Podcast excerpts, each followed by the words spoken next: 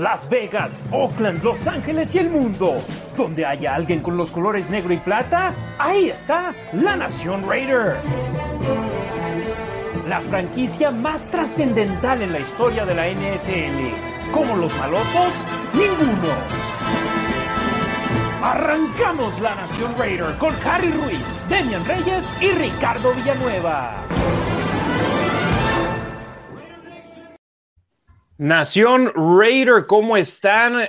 Este proyecto lo arrancamos, si no me equivoco, por ahí de abril de este año y ya llevamos 17 episodios hablando con ustedes de los Raiders y no nos ha tocado hablar de actividad en el campo de campaña regular y por fin hoy ya nos toca hablar de una previa de un partido que sí vale, que todo está en disputa porque los Raiders en lunes por la noche estarán recibiendo a los Cuervos de Baltimore en la semana número uno. Bienvenidos al episodio número 18 de la Nación Raiders. Su servidor y amigo Harry Ruiz se saluda con mucho gusto y me toca ahora dar la bienvenida al programa a mis dos compañeros de batalla, a mis dos eh, compañeros All Pro de la Nación Raider y comienzo con Demian Reyes, que tuvimos el gusto de saludarnos la semana pasada por allá en Chicago, que fue la razón por la que no tuvimos el programa, como lo habíamos dicho en el stream, muchos estaban quejando y les dije, lo dijimos la semana pasada que no íbamos a tener programa, así que Demian, ¿cómo estás? Un gustazo verte de nueva cuenta, aunque por medio de una pantalla. Buenas noches, Harry, buenas noches. Ricardo, sí, un gusto, un gusto haber estado contigo aquí en Chicago. Desafortunadamente esa noche yo viajé, si no, hubiésemos organizado algo aquí para la Nación Raider. Exacto. Ahora Ricardo Villanueva, al cual ya saludaste, Demian, yo hago lo propio. Ricardo Villanueva, ¿cómo estás? Buenas noches hasta la Ciudad de México. Hola, Harry, Demian, buenas noches, gracias por la invitación de nuevo. Eh, pues aquí igual ya, ansioso para, para hablar de Raiders, ya para que jueguen el lunes, ver, qué traen, ¿no? Cómo, cómo se presentan al fin y, todo bien. Salud. Después del, del susto del temblor, fuera de eso, mm. todo bien. Sinceramente es horrible, pero aquí estamos y a darle, ¿no? A lo que sigue. Exactamente, sí, saludos a todos nuestros hermanos mexicanos que siempre que escuchamos de un sismo de esa magnitud nos da temor para aquellos que no estamos ahí, pero afortunadamente, como lo dice Ricardo, en esta ocasión no fue algo que pegó tan duro como en ocasiones anteriores, pero lo que sí queremos que pegue duro son nuestros Raiders, que el lunes arrancarán su campaña en horario estelar. En lunes por la noche será el último partido de la semana número uno de la campaña 2021 de la NFL. Es la tercera vez en las últimas cuatro campañas que los Raiders juegan en el Monday Night, con el cual se cierra la actividad de la jornada inaugural de la nueva campaña de la liga uno ganado, un perdido en los últimos dos. Veamos cómo le va al conjunto negro y plata. Ahora en el primer partido, Demian, si de por sí es importante empezar con el pie derecho en una temporada regular, ahora será el primer juego en la historia del Estadio Allegiant con aficionados en las tribunas, pero primer juego de temporada regular. Ya hubo uno de pretemporada, ahora será ya con la victoria de por medio. Este es el que cuenta, pues ya ansiosos por ver cómo se portan nuestros Raiders y qué nos, qué nos muestran, ¿no? Ahorita vamos a entrar en detalles, eh, qué es lo que estamos esperando, pero ya muy ansiosos. Ricardo, una prueba de fuego para una nueva defensa de los Raiders que se recargaron con elementos como Yannick Ngakwe, como Gerald McCoy, Casey Hayward Jr., el novato Trayvon Merrick. Traen nuevas armas esta defensa malosa y, bueno, KJ Wright, que acaban de firmar esta semana pasada, tienen buenas piezas. Ahora Lamar Jackson es el jugador contra el cual van a jugar, que si bien Baltimore, y hablaremos de las lesiones un poco más adelante, ha perdido ya, me parece, a tres corredores de su roster debido a lesiones de toda la campaña. El jugador que más yardas por tierra acumuló el año pasado para Baltimore se llama Lamar Jackson. Totalmente de acuerdo. Es una prueba bastante fuerte para los Raiders, como decías. Eh, desafortunadamente para Baltimore, afortunadamente para los Raiders, la ofensiva terrestre está bastante lesionada, ¿no? Fue de las mejores ofensivas en la liga. Ahora hay que ver también cómo se ajusta, ¿no? La ofensiva de Baltimore y Lamar Jackson, porque tampoco van a tener a su pick número uno, al receptor Rashad Bateman, si, no, si me equivoco. Bateman, ajá, el de, el de Minnesota. Es correcto. Entonces, pues, a ver, se las van a tener que arreglar de alguna forma porque también hay, te faltó mencionar, Harry, el excelente trabajo que tuvieron durante la pretemporada Hobbs y Amick Robertson, ¿no? Son otro par de piezas que funcionan perfectamente para el esquema defensivo, este, para este cover 3, este, yo creo, me, me, esperaría, no sé, que le jueguen bastante dime, seis backs defensivos, y de alguna forma tratar de contener la carrera, que es eso, ¿no? El, el, lo fuerte de, de, los cuervos. Entonces, a ver, a ver cómo, cómo se ajustan los dos me emociona mucho la defensiva de los Raiders, la verdad. Creo que, creo que eh, en esta prueba van a demostrar de verdad que, que cuánto avanzaron ¿no? durante la pretemporada. Sí, y hemos estado emocionados en años anteriores, Demian, Ricardo, pero como lo has dicho, Demian, hasta no ver, no creer, demuestren que sí hay mejoría, de que teniendo a Gus Bradley como coordinador defensivo vamos a ver cambios en esta defensa malosa y ya lo hemos dicho en programas anteriores, ya sabemos qué se tiene con la ofensiva, ya sabemos qué se tiene con los equipos especiales. Lo que necesitamos cambiar es la defensa y es donde se enfocaron cinco de los siete picks de los Raiders y gran parte de la agencia libre fue enfocada en la defensa de los malosos, tanto dentro del campo como con el staff de cocheo, donde Gus Bradley se trajo a su coach de linebackers, a su coach de profundos y el único que se quedó fue Rod Marinelli. De acuerdo. ¿Quieres que hablemos de, los cambios en el roster de una vez? La, semana pasada no tocamos quiénes se quedaron y ahorita estás hablando de la defensa. Bueno, yo tengo, por ejemplo, tengo la línea defensiva. Gus Bradley desde que llegó dijo que quería tener dos líneas defensivas completas y me gusta cómo quienes se quedaron. Se quedan Crosby, Ferrell, Kunz, Ngakwe y Nasib como, como defensive mm. ends, como rushers. Y de tackles defensivos tienes a Hankins, McCoy, Jefferson, Phylon y Thomas. A ver, Jefferson, uh, bueno, parecía que iba a ser el, titular junto con Hankins, pero tienes hasta ahorita de suplentes a McCoy, que es un six-time Pro Bowler, ¿o cuántas veces? este, Phylon, quien se estuvo mostrando bien, Thomas, quien es primera ronda. Me gustan los tackles, por fin parece que vamos a tener presión por el centro. Y también muy buena rotación, ¿no? Con los, con los eh, defensive ends, con los alas defensivas. Sí, que anteriormente decíamos, tenemos a Crosby. Y a Ferrell, ¿qué esperas? Ferrell, cuarto pick. Ah, sí, no, y, a, y, Clean Ferrell lo que tenías era de que, bueno, es bueno contra el ataque terrestre. Correcto. Y de repente te va a conseguir una captura o dos. Pero era así de que nuestra línea defensiva, Crosby. ¿Qué más? Crosby. Y ahora tienes variedad, tienes jugadores que si uno no te está funcionando, puedes darte el lujo de seguir con la segunda línea que tienes en la banca y decir, ok, ¿a quién podemos meter en lugar de Quentin Jefferson?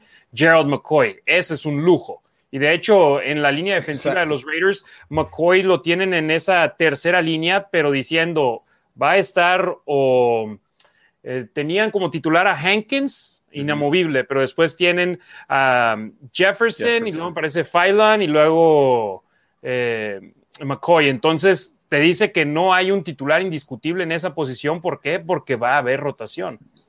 Creo que en el programa pasado lo, lo hablabas, ¿no? Tienes de suplentes a un cuarto pick, que es Ferrell. A Thomas, no me acuerdo qué pick es, pero es top 3, top 5. Eh, a McCoy, también de, suplente, entonces quiere decir que los demás, bueno, se encuentran en una buena posición, ¿no? Me emociona a mí. Sí, y un ex jugador de los Raiders, no sé si lo sigas en Twitter, de Tone Jones, decía, ve nada más la calidad de la, de la línea defensiva de los Raiders, los, la calidad de jugadores en cuanto a lo que hemos visto de ellos y las, lo alto que han sido elegidos, hay talento ahí. Ahora hay que esperar a que dé resultados, ¿no, Ricardo?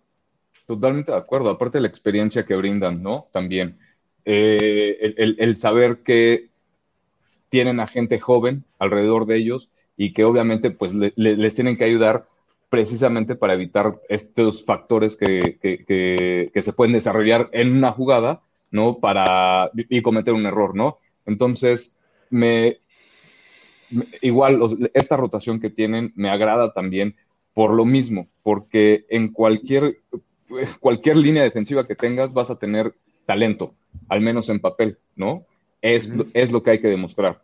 Es lo que hay que demostrar. Me parece mm, eh, o sea, la llegada de Bradley y es, como un respiro nuevo, ¿no? Para la defensiva, para todos, ¿no? Eh, entonces, me parece que, que, de alguna forma ya están, ya, ya se adaptaron, ¿no? Van, han ido adaptándose porque no han tenido un esquema defensivo complicado.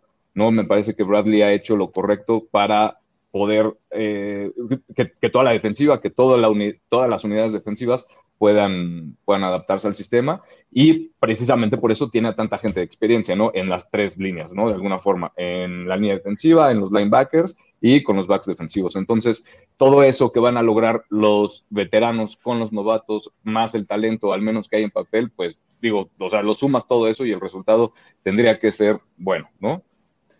Claro, Demian, disculpa, te interrumpí, adelante. No, dos cosas. Datun Jones, creo que tuiteó que era la mejor línea defensiva, el mejor grupo de toda la liga en el papel.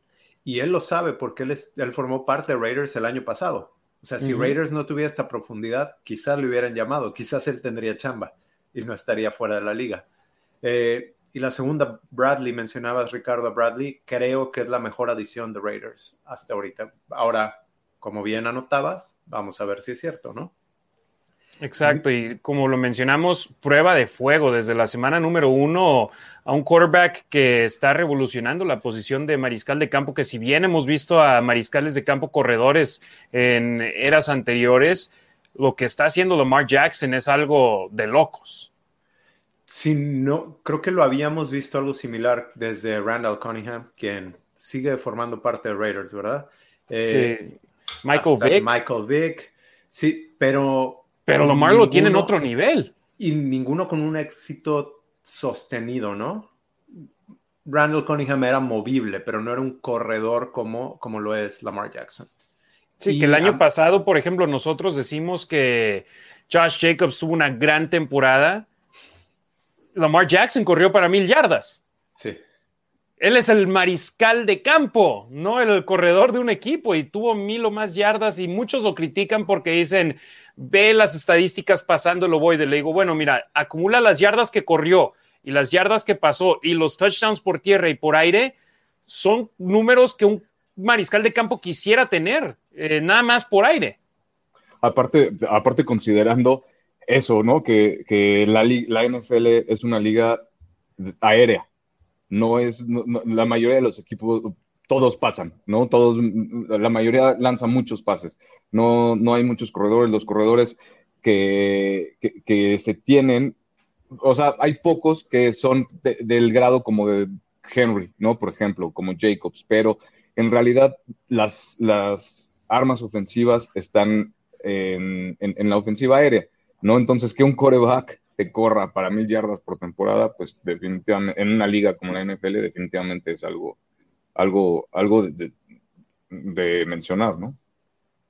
Y mientras los Raiders tienen a Henry Ruggs tercero, los Cuervos también tienen un velocista como, como receptor abierto en Hollywood Brown, que hace muy bien las cosas en ataque profundo. Tienen una gran ala cerrada que acaban de extender de contrato esta campaña en Mark Andrews. Tienen buenas piezas ofensivas y esto es lo que, sí, Lamar Jackson es la parte fundamental de esta ofensiva de Baltimore, pero tienen además muy buenas piezas que lo complementan. Entonces, Demian, tú ves a esta defensa de los Raiders haciendo un buen papel. ¿Cuál sería la clave para poder hacer un buen papel contra ellos? Fíjate, eh, creo que era Mitchell Schwartz, el comentarista, estaba hablando, hermano de Schwartz, el que era tackle ofensivo de, los Chiefs, está hablando de la diferencia entre Paul Gunter y Gus Bradley. Digo que Paul Gunter te lanzaba diferentes esquemas y no sabías bien cómo te iba a jugar. El problema con la defensa de Gunter es que no lo ejecutaban bien. Con Gus Bradley sabes lo que están jugando, no, no hace muchos engaños, pero juegan muy rápido y no se equivocan. Vamos a ver si realmente lo pueden ejecutar. Creo y espero que sí, sobre todo con la adición de los dos linebackers que ya han estado en el sistema de Bradley con anterioridad. Eh, Littleton con su velocidad, espero que pueda jugar rápido, pero es clave la adición de KJ Wright y Denzel Perryman. Eh, Denzel Perryman, sobre todo para el, ataque terrestre, y KJ Wright, pues siendo el capitán de la defensiva, ¿no? Y hemos hablado sobre los exjugadores de Bradley que él trajo al equipo, hasta el mismo Roderick Teamer, que jugó tiempo muy limitado con los cargadores, me parece, en el 2019, y le acabó quitando el puesto a otro safety de los Raiders que no se esperaba que cortaran y Roderick Teamer ahí está con el conjunto negro y plata, está en el reporte de lesionados, pero dijo Bradley, o bueno, dijo me parece Mike Mayak, que Bradley le pidió traerlo que demostrara lo que tuvieran y enamoró a los coaches y dijo, ¿sabes qué? Nos quedamos con, con Roderick Teamer y él es uno, Perryman otro, KJ Wright otro, Casey, Hayward, Jr. otro. Entonces son jugadores que conocen el sistema de Gus Bradley, que han tenido éxito en el sistema de Gus Bradley anteriormente y que llegan a este equipo no solamente para ayudarlo en el emparrillado, sino también para ser líderes y ser coaches de sus propios compañeros de equipo sobre el campo. Claro, y, obviamente también mencionar, aparte de estos eh, veteranos que llegaron, ¿no? Los novatos que ya son parte del esquema que Bradley escogió, ¿no? Y, los, y, la gente que pues tuvo que dejar ir, ¿no? Que como Tanner Muse, ¿no? Que pues no jugó para, no fue un pick de Bradley, no le agradó al sistema de alguna forma, ¿no? Y, y tenía que hacer obviamente espacio pues para un linebacker, ¿no? Entonces, eh, eso, ¿no? Sumarle los veteranos, sumarle los novatos, que ya son picks de Bradley, y que pues obviamente algo vio en ellos, por, eh, por algo se quedó Divine Diablo, eh, por algo, no sé, Nate Hobbs ha tenido de verdad en pretemporada lo que se vio al menos los tres partidos, el desarrollo que se vio fue increíble, ¿no? Eh, obviamente Trevor Merrick, ¿no? Que también fue, fue pick de ellos, Malcolm Kunz, ¿no? Entonces, pues hay que ver cómo, cómo, cómo se cómo, se complementan unos a otros.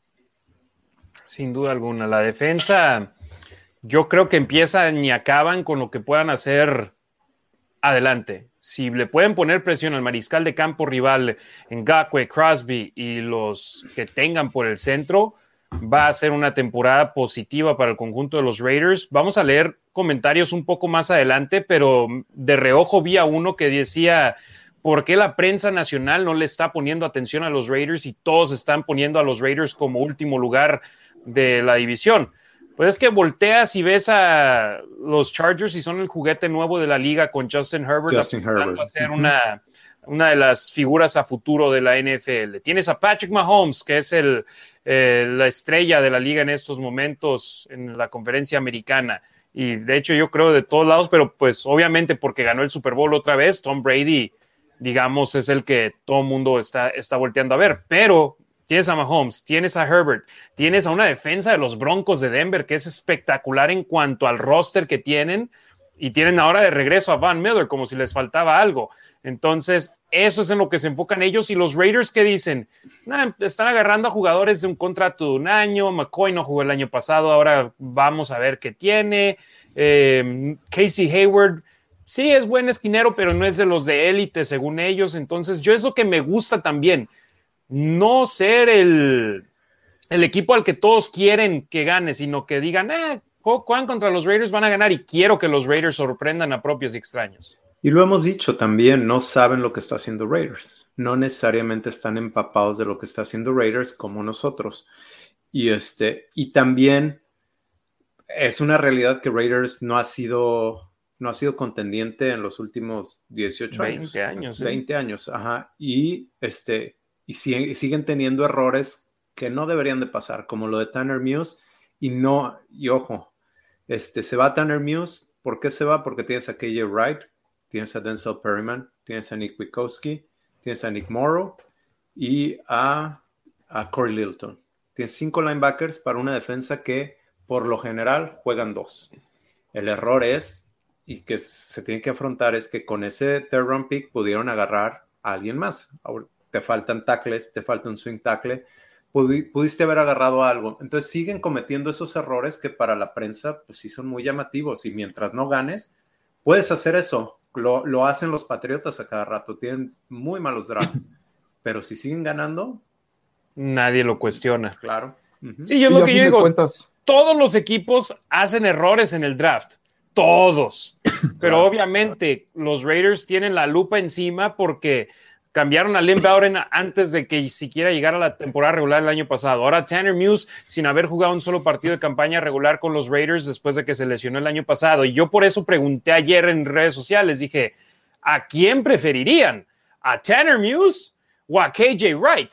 Y yo decía, obviamente entiendo que la molestia no es porque hayan se hayan quedado con Wright y hayan dejado ir a Muse, sino que porque eligieron en la tercera ronda a Tanner Muse. Pero al mismo tiempo, Demian, pudieron haber elegido en la tercera ronda del draft, por decir, en hace un par de años a Max Crosby, o este año pasado, o esta temporada a Nate Hobbs, o a Hunter Renfro, pero los eligen más tarde y acaban, si bien no les han funcionado los drafts temprano este, a los Raiders en gran parte, los, las elecciones más tardías de cuarta, quinta, sexta ronda han estado consiguiendo talento. Entonces, eh, tampoco se les va a perdonar los malos drafts que han hecho en gran parte, pero han podido escoger jugadores. Si se hayan ponchado con todos, entonces sí estaríamos en una terrible posición. Claro, y, por ejemplo ahí está Colton Miller, ¿no? Que también en su momento igual, cómo fue criticado, y a fin de cuentas, eso, ¿no? Está la lupa sobre los Raiders porque son los Raiders, ¿no? Y todo lo malo siempre es, eh, es, lo critican de manera exponencial, ¿no? De alguna forma. Entonces, como el pick igual de Leatherwood, ¿no? El chavo no ha jugado nada, pero pues a la prensa no le gustó porque no era el, que para PFF o para la NFL o para... Exacto, ¿no? Entonces, eh, digo, ese tipo de cosas, ¿no? También, y, que luego se la, voltearon con el pick de Trevor Merrick, ¿no? Y que ya si la volteábamos, bueno, pues ahí todo el mundo hubiera estado contento, ¿no? Entonces, todo ese tipo de cosas que siempre van a estar sobre los Raiders y que si Rocks no, no levantó como debería de levantar este, en la temporada pasada, ¿no? O sea, todo eso, todo eso siempre le van a criticar. Desafortunadamente, pues tienen razón, porque los Raiders no han sido un equipo contendiente y es muy cierto que para que la NFL de alguna forma sea entretenida o esté mejor, los Raiders tienen que ser competitivos y tienen que ganar. ¿no? Entonces, pues más claro que el agua no está, no han ganado y aparte, pues obviamente todos los errores se los critican, punto. La pusiste de pechito al hablar sobre el conjunto de los Raiders y lo que han hecho en algunos drafts. Vamos a hablar de la ofensiva también. La gran duda que existe en la ofensiva es la línea. Hablabas de Colton Miller y él es al jugador al que criticaron hace tres años pero que ahora es una de las piezas fundamentales de la línea ofensiva de los Raiders, el que más tiempo tiene en su contrato disponible para seguir con los malosos después de la extensión que firmó. Y ahora la pregunta es Colton Miller, Richie Incognito, Andre James, Denzel Good y Alex Leatherwood. ¿Qué tan, ¿De qué tan tanto impacto podrá tener esta línea ofensiva, Demian, que no se ha probado de gran manera en, en la liga y que van a jugar su primer partido juntos potencialmente el lunes si es que Incognito se recupera? Bueno, una, no creo que Incognito juegue, por lo que sabemos. Ahorita, ahorita les pasamos el reporte. Eh, yo creo que van a estar bien, no excelente. Y van a empezar las comparaciones, que por qué dejaron a ir a, Jackson, a Hudson. Pero realmente si ves y analizas los números, creo que va a ser algo similar a lo que, a lo que estaba haciendo Raiders antes.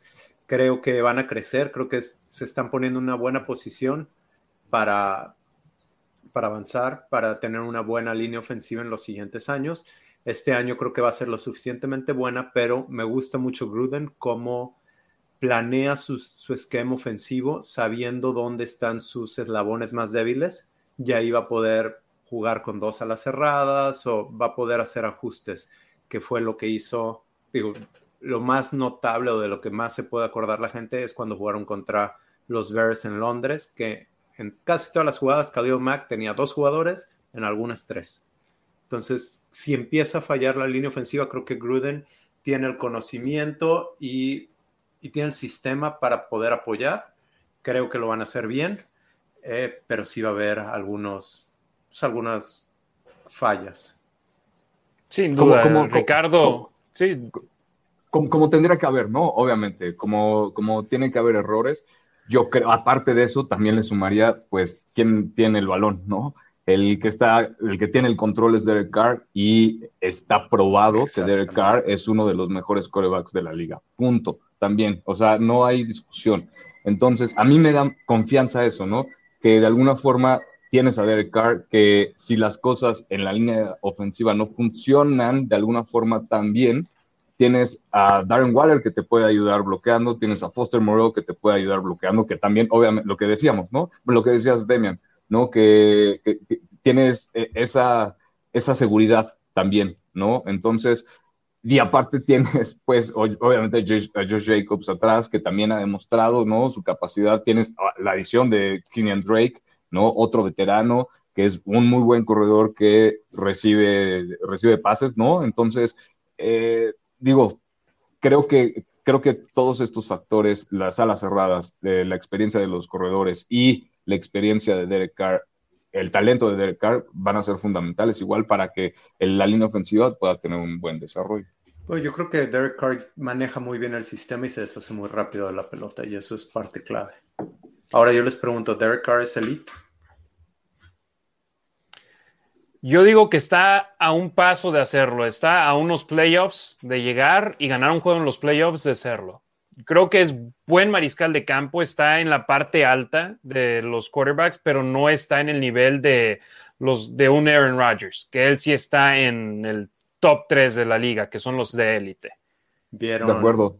¿vieron el video de Keyshawn Johnson? No. Uh Johnson dijo que era que era el mariscal de campo de élite. Y yo, yo que soy Raider dije, me encantaría que lo fuera, pero en esos momentos creo que es bueno, más no. Para ser de élite eres prácticamente excelente. Claro. Claro, y, de entrada, perdón, y de entrada, al menos ganar un Super Bowl, ¿no? O llevar a tu, a tu equipo a, los playoffs. llevar a tu equipo en los playoffs y ganar juegos y ganar, Claro. Por ejemplo, Lamar Jackson ya por fin lo hizo el año pasado, ganó en la ronda de comodines. Entonces ya puedes con, eh, tener la discusión de que es mariscal de campo de élite. Sí, no, yo también no creo que sea nada más quería molestar a un pato que habla. pero, no, pero todos estamos de acuerdo que no lo, no lo, es. Sí, no, no, no. No lo es, no, pero también estamos de acuerdo que Kishon Johnson sabe algo más que nosotros. Además, él estuvo en el sistema de Gruden, entonces creo que tiene un punto válido que él sabe lo que está tratando de correr Gruden y dice, es que Carr hace lo que Gruden le pide y lo hace a la perfección. Punto. Ya de ahí partimos.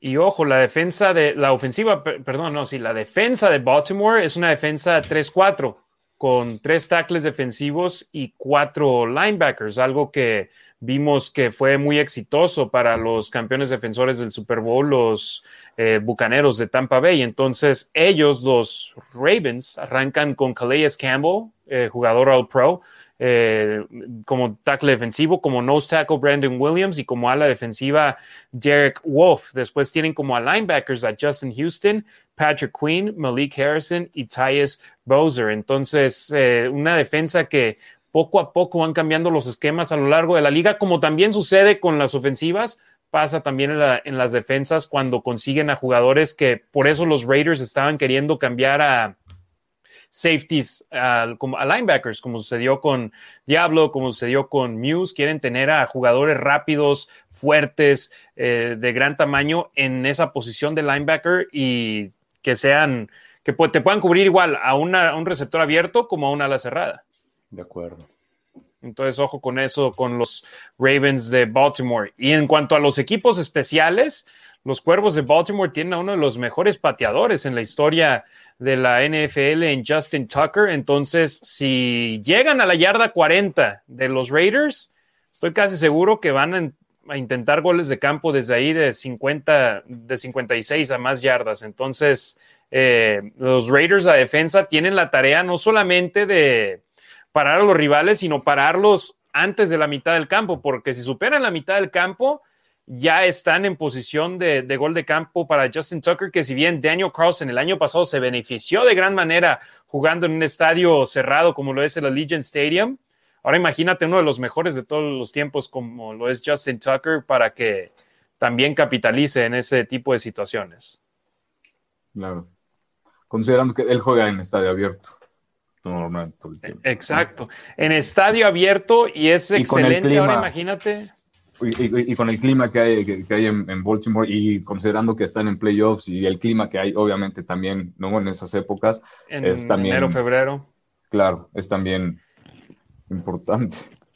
Sí, entonces la, la, defensa malosa no solamente tiene la tarea de parar a Lamar Jackson, sino que lo ideal es que lo paren antes de la mitad del campo, porque si no, Baltimore te puede vacunar de a tres puntos eh, de larga distancia. Entonces, interesante va a ser este partido entre Raiders y Ravens. Le damos un vistazo rápido, ¿les parece? Al reporte de lesionados de este partido que hoy, al ser partido de lunes por la noche, no se anunciaron ah, el reporte de lesionados como es costumbre desde el miércoles, sino ahora hasta el jueves con el conjunto de los Raiders y también con los Cuervos de Baltimore. Adelante, Demian.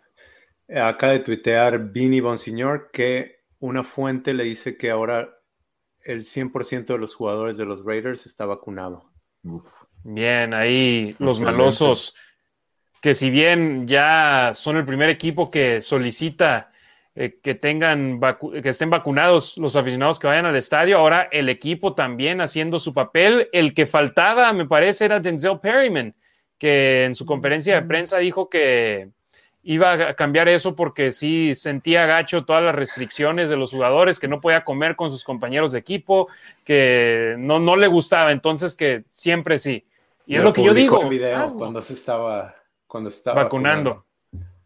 Exacto, entonces pues cada quien, ¿eh? Es un... Acá estamos en los Estados Unidos y decimos, es a free country, es un país libre, tú puedes hacer lo que tú quieras, pero en este caso, por ejemplo, quieres ir al juego de los Raiders y no estás vacunado, ellos tienen el derecho de pedirte que no entres con una... Con, Pero digamos, por ejemplo, que no puedes entrar con una pistola al estadio, o que no puedes entrar con una botella de agua de más de medio litro. Igual te pueden pedir...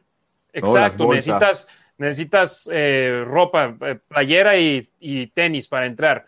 Igual ellos, al ser un negocio privado, te pueden pedir que estés vacunado. Entonces, ellos tomaron esa iniciativa y ahora qué bueno que también los jugadores están en el mismo papel, están ayudando a la sociedad a, querer que lo hagan y sobre todo en un país donde, Demian, aquí puedes entrar a una farmacia y te vacunan sin cita. Yo entiendo, por ejemplo, vas a, países, en México también ya está mejorando la situación, pero hace cuatro meses estaban vacunando a, aquellos de 50 para arriba. En Estados Unidos desde marzo están vacunando a todos de 12 para arriba. No, ahorita, sinceramente, por ejemplo, esta semana a mi cuñada la vacunaron, justo hoy la vacunaron, ella entra en el rango de 40 a 50 y apenas empezaron. No, yo que soy de 30 a 40, a mí no me ha tocado la segunda dosis. ¿no? Entonces, yo me moriría por ir a la farmacia y que me vacunaran y ya me quito de broncas. Yo, Ricardo. Desafortunadamente, ¿no? No todos piensan como uno quiere, pero afortunadamente los jugadores de los Raiders ya entendieron que obviamente es una desventaja no estar vacunado, ¿no? Y, pues es, una desventaja competitiva también, ¿no? Entonces, pues, qué bueno que lo entendieron. Y eso incluye a Richard, ¿eh? claro. Exacto, sí, sí, sí, cierto. Eh, un apunte rápido, recuerdo que hace unas semanas en el programa decían, ¿y cómo le vamos a hacer los extranjeros que no podemos registrarnos en el sistema Clear de el cual están usando los Raiders para verificar el estatus de vacunación de los aficionados que van a asistir al estadio? Hoy, Dan Ventrell, presidente del equipo, dio a conocer que los extranjeros y aquellos que tienen nada más eh, una de las dos vacunas pueden asistir este fin de semana, los que vayan a estar acá en Las Vegas, que vayan al partido, el sábado, domingo y hasta el lunes en la zona norte del estadio van a estar eh, tomando los datos y pueden traer su, su cartilla de vacunación de donde vengan y demostrar que sí, ya tienen por lo menos una de las vacunas. Si no estás completamente vacunado, necesitas entrar con mascarilla y te van a poner una, una pulsera que si te ven con la pulsera y sin la mascarilla, te van a estar poniendo gorro de, hey, ponte la mascarilla. Entonces eso es positivo. Mucha gente decía, soy extranjero, no puedo comprobar por medio de Clear. Y ahora los Raiders, los extranjeros y otros grupos pueden confirmar de esa manera en el estadio el sábado, domingo y lunes que están vacunados para poder entrar a los juegos. Y si van a ir, háganlo desde ya. Les toma cinco minutos o menos si están acá en los Estados Unidos hacerlo en la aplicación Clear. Si no, y son extranjeros, vayan al estadio sábado, domingo o lunes en la zona norte. Ahí van a poder comprobarlo. Eh, vamos con el reporte de lesionados, ¿les parece, jóvenes? Dale. Vamos. Ok, y comenzamos con los elementos de los Raiders que están eh, lesionados en estos momentos y arrancamos con los que no participaron en la práctica de hoy, que se trata del guardia izquierdo Richie Incognito y del safety Roderick Timmer. Incognito, lesión de pantorrilla que sufrió en el entrenamiento en conjunto con los Rams, el segundo de dos, y Roderick Timmer, una lesión de hombro y tobillo que no jugó contra los 49ers y desde entonces eh, participó en la práctica, pero vemos que hoy no lo hizo.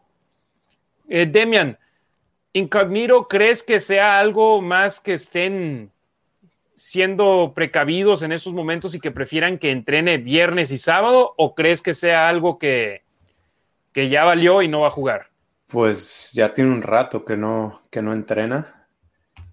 Con su peso, yo creo que no va a jugar. Ahora, los reporteros, creo que Paul Gutiérrez, no sé, no sé quién, reportó que vio a alguien que se parecía a Incognito trotando en una caminadora. Entonces, pues si es pantorrilla, ya le están dando juego y quizás ya entrene mañana. Yo definitivamente si no entrena mañana, no creo que juegue.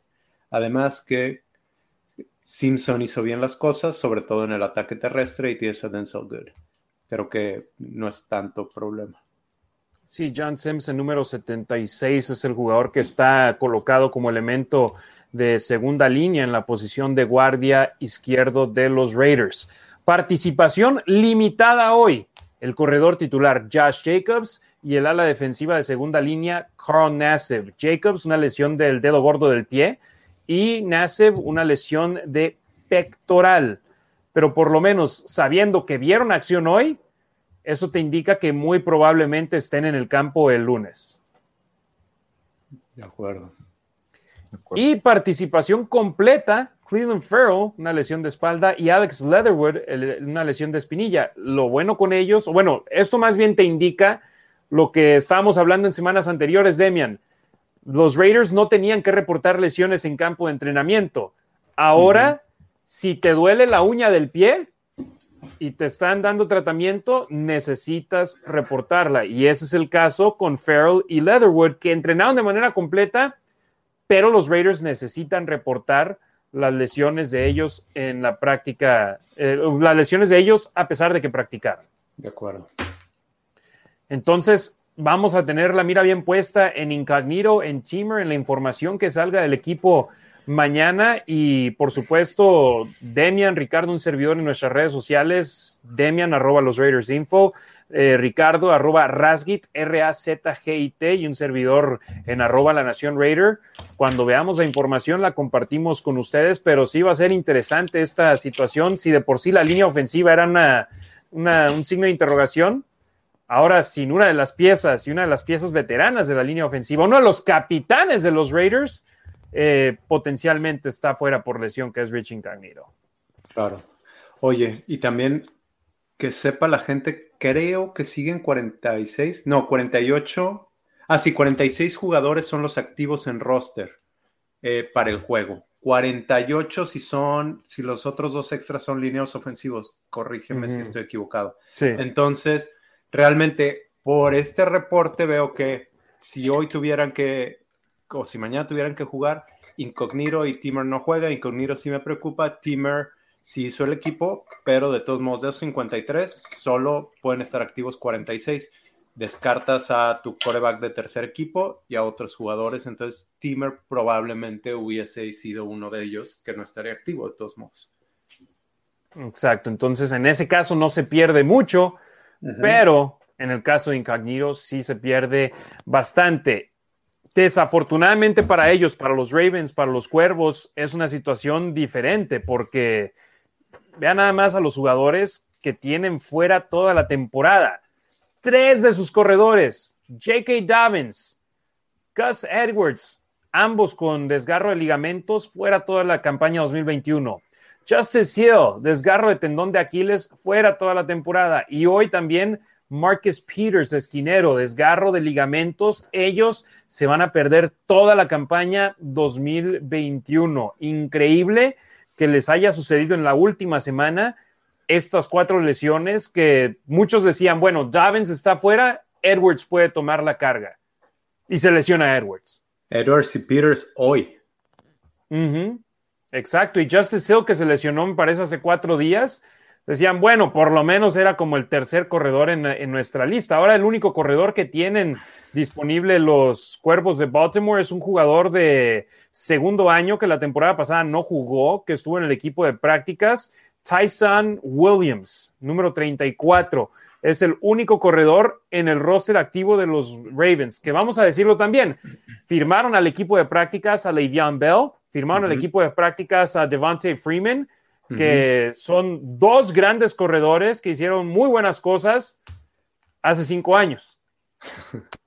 que si están en el equipo de prácticas es por una razón, porque ningún otro equipo los firmó y hasta los propios Ravens no quisieron liberar un puesto en el equipo de 53 para firmarlos y ahora con las lesiones, eh, el propio Bell empezó a entrenar, me parece, el martes con ellos. Freeman acaba de firmar, apenas va a empezar a entrenar con ellos y Ricardo, la posición de corredor no es una posición que nada más metes al jugador y date, juega no, es una posición que necesitas saber los huecos, necesitas conocer bien a tus linieros ofensivos y sobre todo el libro de jugadas para poder saber cuál es tu bloqueo principal, para saber hacia todo, todo lo que necesitas en ese esquema. Sí, correcto, ¿no? Las asignaciones que, te corresponden dependiendo del tipo de jugada. Y más en, un sistema ofensivo tan terrestre, como el de Baltimore, ¿no? Que utilizan obviamente mucho a los corredores, muchas optativas, ¿no? Eh, los, bloqueos, ¿no? En las situaciones de pase, esas, esas asignaciones, ¿no? Eh, son las que decías, Harry, tienen que entenderlas y, y, manejarlas de alguna forma para que pues no le peguen al coreback. Entonces, si tienes a corredores que no conocen el sistema, pues no, obviamente no los vas a poner en el, de, por más veteranos que sean y por más cosas buenas que hayan hecho hace cinco años, no los vas a aventar en el primer partido en un sistema ofensivo que pues obviamente no conocen, ¿no? Que la vas a tener que rifar pues con lo que tienes, ¿no? Que en este caso pues son, son estos corredores que pues no han jugado y que pues nadie los conoce de alguna forma, ¿no? Entonces pues ni modo, son, son, son las, los baches a los que te vas presentando, ya empezó la temporada, ya les va a pegar en este primer partido, los Raiders tienen que aprovechar todas las oportunidades, todos los huecos, todas las debilidades de los Ravens en cualquier parte del zona, en la ofensiva y en la defensiva, para poder ejecutar y pues lograr la, victoria. Otro de los corredores, uno que se quedó sin chamba esta semana, conocido de la Raider Nation, Latavius Murray. T-Train.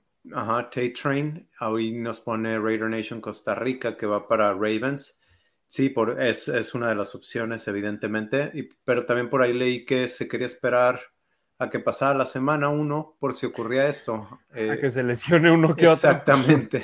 Entonces, y creo que sería un muy buen lugar para Tatrim Ravens, que son un equipo corredor, tienen buen sistema y pues no sé, creo que sería bien para él. No, no alcanzaría a jugar con, con Ravens, ¿o sí? Eh, Jeff Rebrick del, me parece es The Athletic en Baltimore, sí, eh, acaba de publicar hace ocho minutos, los Ravens no han terminado en traer a corredores veteranos. Hay fuentes que me dicen que están trabajando en finalizar un acuerdo con Latavius Murray, que deben de terminar pronto. Entonces, sí, Latavius Murray puede acabar allá. Y fíjate, alguien en, en las redes sociales cuando se enteró de, de que cortaron los Santos a Latavius Murray decía, tráiganlo a los Raiders. Y yo digo, no te va a aceptar un contrato Latavius Murray para ser el tercer corredor del equipo. Y aparte, ¿por qué se fue de, de Nueva Orleans? Porque no quería reestructurar, su contrato y quería ganar arribita de 3 millones de dólares. Entonces, no iba a tener sentido cortar a Jalen Richard, quedarte en el hoyo con 3 millones de dólares de Richard y luego traer a Murray y darle 3 millones de dólares. Es como si estuvieras pagando 6 millones de dólares por tu tercer corredor. Entonces, y Murray quiere ser uno o dos en el depth chart y los Ravens es una oportunidad ideal. Oye, pero lo de Richard ya no, ya no pega al cap, ¿no? O sea, no, no, no, no les dejaría dead cap, ¿o sí? Porque ya empieza No estoy seguro, no. Estoy seguro. Ya arrancada la campaña no afecta. ¿No afecta eso? Creo que no, porque les pagan por semana. Ok. Pero de todas maneras. Sí, sí, no. Bueno, para empezar, está en el IR. No lo puedes ah. cortar. Ajá. Entonces, o sea, no, no puedes hacer una transacción en el roster con él en estos momentos. Y que ojo, Raiders ha estado trayendo corredores y al parecer no están satisfechos con lo que tienen. Cortaron a BJ Emmons, se queda Trey Regas en, en el practice squad. Trajeron a Peyton Barber, pero Peyton Barber está dando entrevista y estaban, estaban haciendo pruebas a un corredor que venía de, de Detroit, que jugó en Auburn, no me acuerdo su nombre. Sí, no, y, a Barber lo trajeron porque estaba en el equipo de prácticas de Washington y necesitaban ocupar el puesto de corredor número 3 de los Raiders, que mira, si de por sí, y mucha gente critica mucho a Richard porque no ha producido mucho, ¿por qué no ha producido mucho, Demian?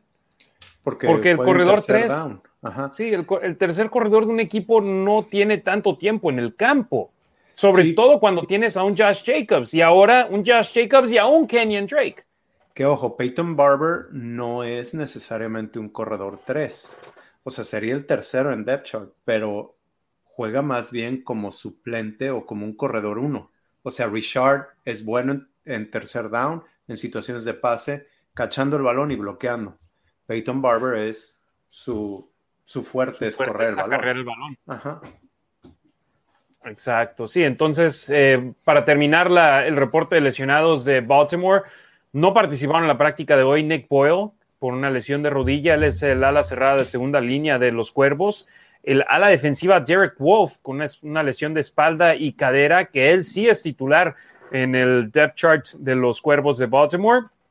Y una participación limitada de Dalen Hayes, que está listado como el linebacker Sam número 3 para los Cuervos de Baltimore. Entonces, a Hayes no le prestemos mucha atención.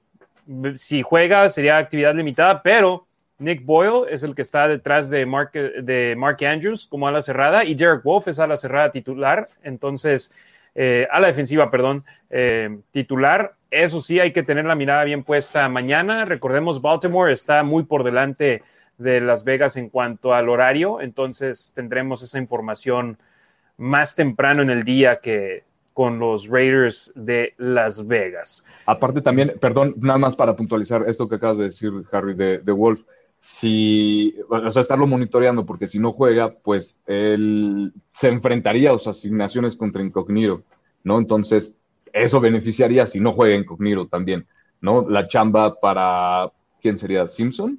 ¿No? ¿Quedamos?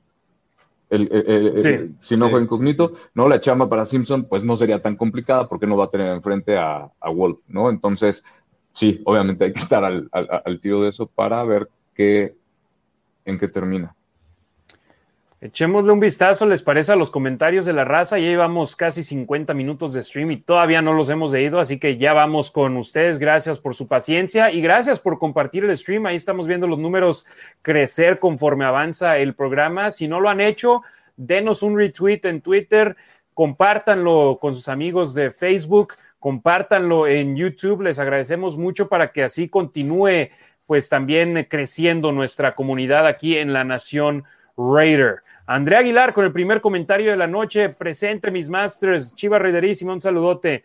Diego López Martínez, saludos desde Pachuca. Un abrazo hasta Pachuca. Luis Reyes, buenas noches a todos hermanos y hermanas malosas. Eh, Jonathan Álvarez, saludos desde Guatemala. Jonathan, un abrazote. Un pato que habla. Raiders, welcome back, guys. Bienvenidos de regreso. César Tejeda, buena tarde, noche, hermanos. Saludos desde la Raider Nation, Guadalajara, Black Hole. Go Raiders, Harry Ricardo y Demian. Edgar Ramos Arredondo. Saludos desde el estadio de Tampa. Nos está viendo en el estadio. Uf, qué chido. No, no. Está aquí en mi casa. Es ah, mi carnal que conociste la semana pasada. Ah, saludos. Fíjate, me fui con la, pinta. Está en la sala viendo a sus Cowboys. ¿Cómo van? ¿Está llorando o todavía no? No sé, yo estoy encerrado en su cuarto, en el de Ah, bueno. Y, precisamente pregunto, un saludo Harry, ¿cuándo traes hamburguesas? Muy buenas las hamburguesas, por cierto, que nos echamos. Eh, un pato que habla te dice, muy buen vaso, mi estimado Ricardo.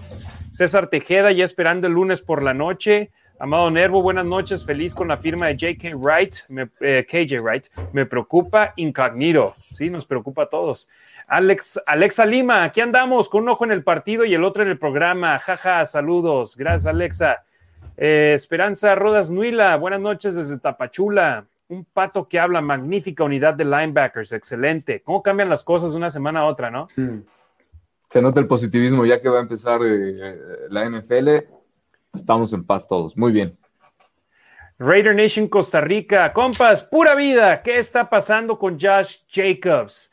Yo creo que es nada más están siendo precavidos y no lo van a lanzar a la boca de león así. No hay que arriesgar a tu corredor, sobre todo cuando, por ejemplo, el año pasado le dabas en partidos hasta 40 carreos, 30 carreos. Entonces, si lo vas a usar, que todo apunta que los Raiders van a usar a su ataque terrestre de gran manera, no necesitan entrenar ellos ya están listos.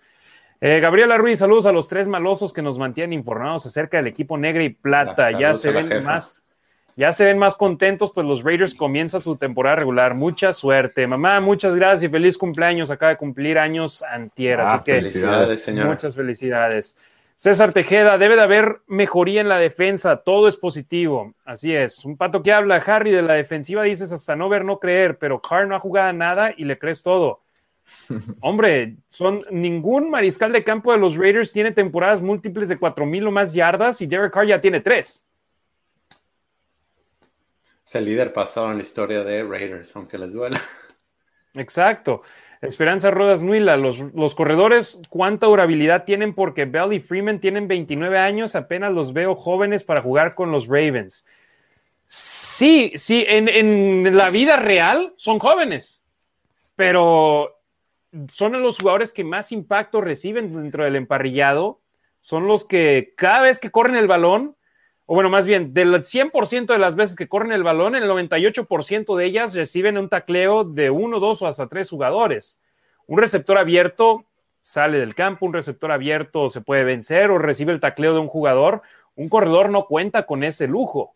Un corredor necesita estar ahí metido entre la línea ofensiva y son los que más gol golpeados acá y por eso es que quieren contratos grandes para asegurar el dinero que les toca. De hecho, el corredor suplente de Baltimore acaba de, firmar con una extensión de contrato en junio que le dio 8 millones de dólares garantizados. Y hoy te aseguro que está diciendo, gracias a Dios, firmé esa extensión en junio, porque esos 8 millones nadie me los quita. Entonces, sí, 29 años es una edad joven pero para un corredor ya es una edad donde empieza a veces eh, a declinar la carrera de ellos.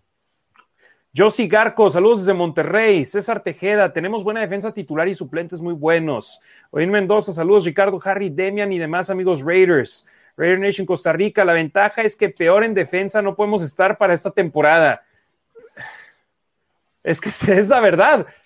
Fue la, defensa de los Raiders que más puntos recibió en la historia de la franquicia en el 2020. Y aún así acabaron con récord de 8 y 8.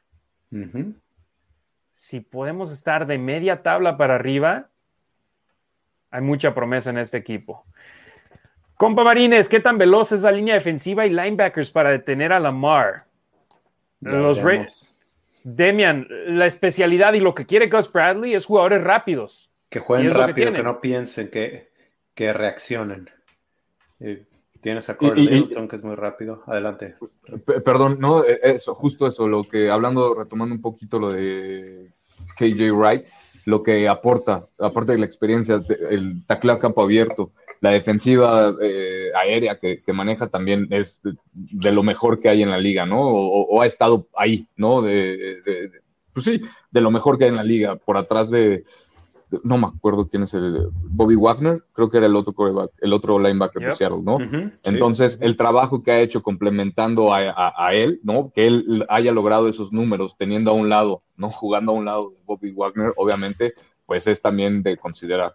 Entonces, que llegue y que aporte eso, obviamente va, va a ayudar a que la defensiva sea más ágil, sea más rápida, la aportación igual de la experiencia de Casey Hayward, pues obviamente también, ¿no? Los jugadores rápidos como Mick Robertson, como, como Nate Hobbs, ¿no? Lo que se vio durante la pretemporada, Perdón que insista tanto en eso, pero de verdad me agradó mucho la participación de ellos dos, ¿no? Entre otros, pero particularmente la de ellos dos.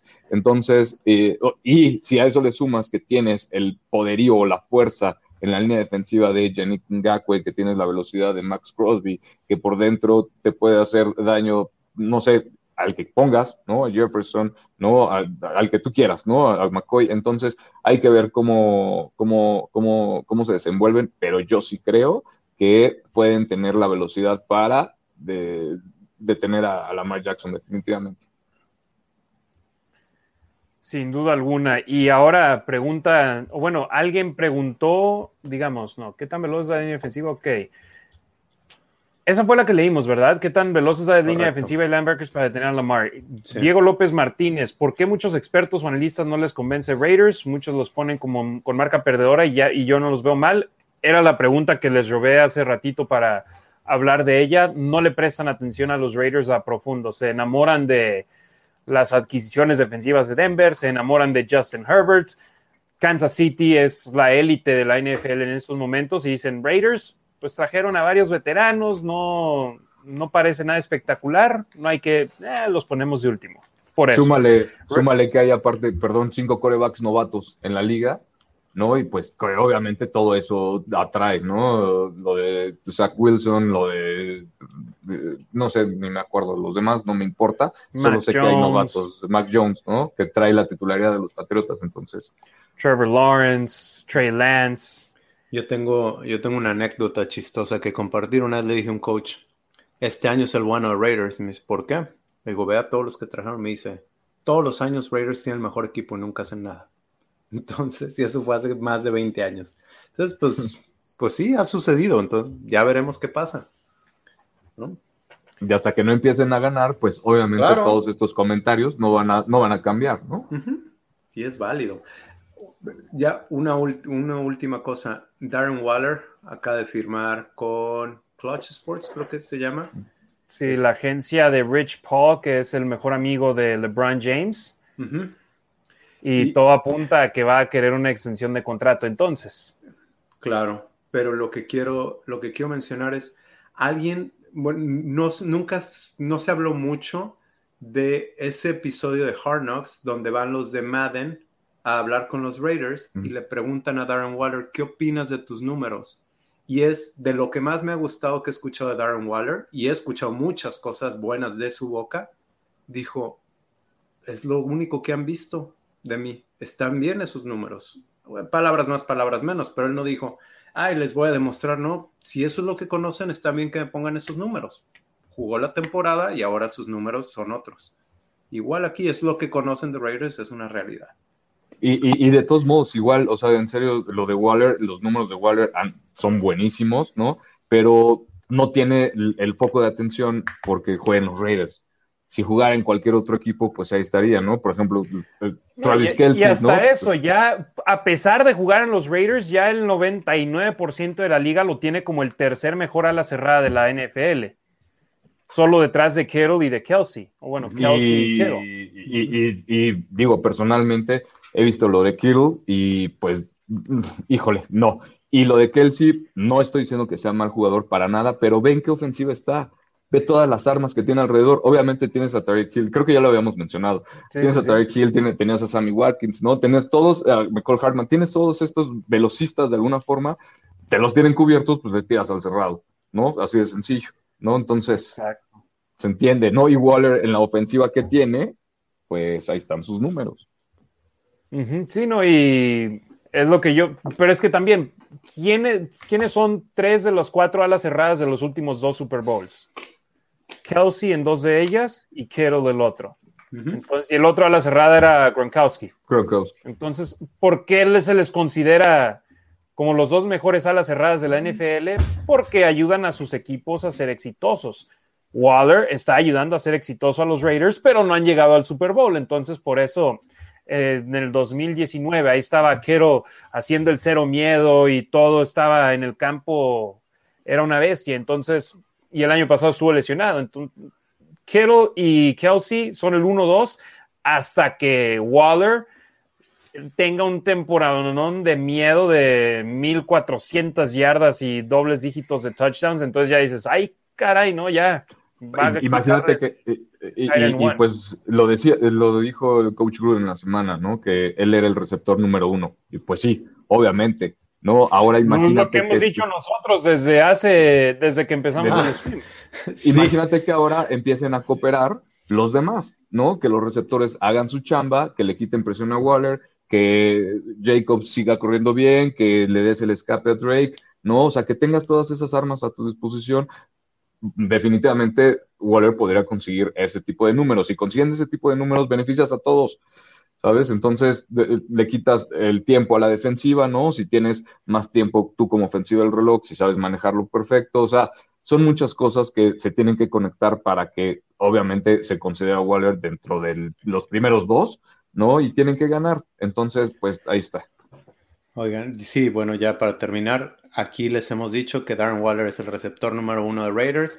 Por ahí algunos nos, nos dijeron que no, que juega de ala cerrada. Sí, pero es el receptor número uno de Raiders. Esta semana, Vinny Bonsignor entrevistó al head coach de Raiders, John Gruden, que dijo que el receptor número uno de Raiders es Darren Waller.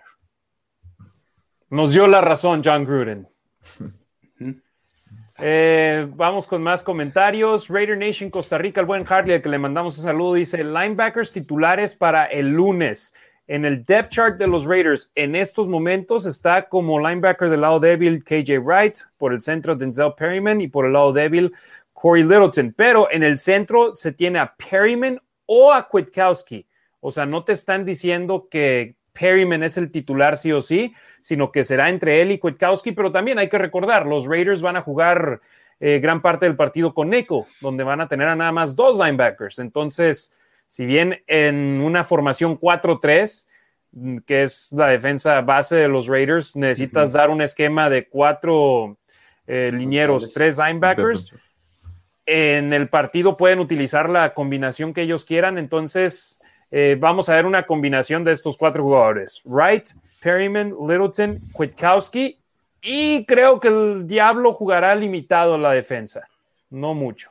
Me encantaría ver, me encantaría verlo ante una, ante una ofensiva rápida, ¿no? A ver qué, pues qué tal se desenvuelve, ¿no? Pero pues. Hay que ver a cuántos activan, porque tienes muchos linebackers. Yo creo que, que, si juega, si está activo, sería limitado. ¿Por qué? Porque también lleva dos semanas entrenando desde que se recuperó. Entonces, lo veo difícil. Igual para equipos especiales, no, no, precisamente para fildear, ¿no? Pero para ir a taclear, ¿no? En equipos sí, especiales. Yo creo que no lo activan. tocando madera, si se lesiona alguno, que si está activo para equipos. No, si está activo para equipos especiales y se lesiona uno de tus linebackers, tenerlo disponible también ahí, ¿no? Sí. sí. sí. Este local. No, a fildear, no, no, no, no, no, a fildear no. Él no va a regresar patadas ni de salida ni, de, ni de despeje, no. Definitivamente no, Demian. ¿De dónde te sale esa idea, hermano? Caray. Eh, Diego López Martínez y dice, según el depth chart roster que vi son Perryman, Wright y Littleton. Hay que recordar, dice en el depth chart, Perryman o Kwiatkowski van por el centro. No te especifican que es uno.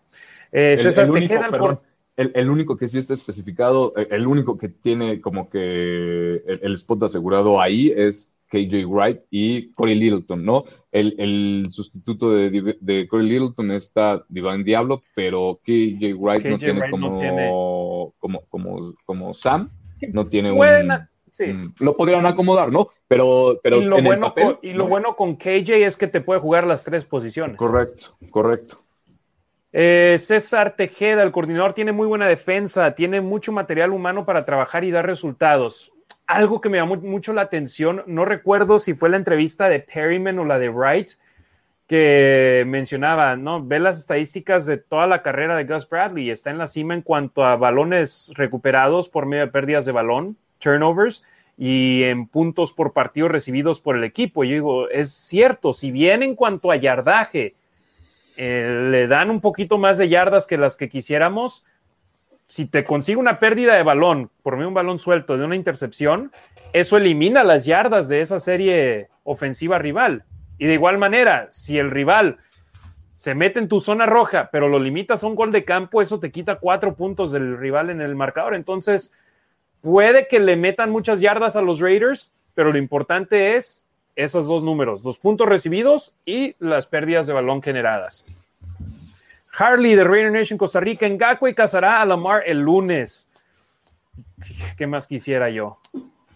Altas y bajas de. perdóname, le ha ido bien, ¿eh? eh a Ngakwe contra, contra Jackson, eh, no me acuerdo qué. Y jugaron juntos divisional, ¿no? Aparte jugaron juntos, pero enfrentándose le ha ido bien a, a Ngakwe, le ha ido bien a Bradley, enfrentando a Jackson también, ¿no? Entonces, eh, tiene, tiene buen historial. Aparte, o sea, sumar en serio la importancia de KJ Wright a la defensiva de los Raiders, ¿no?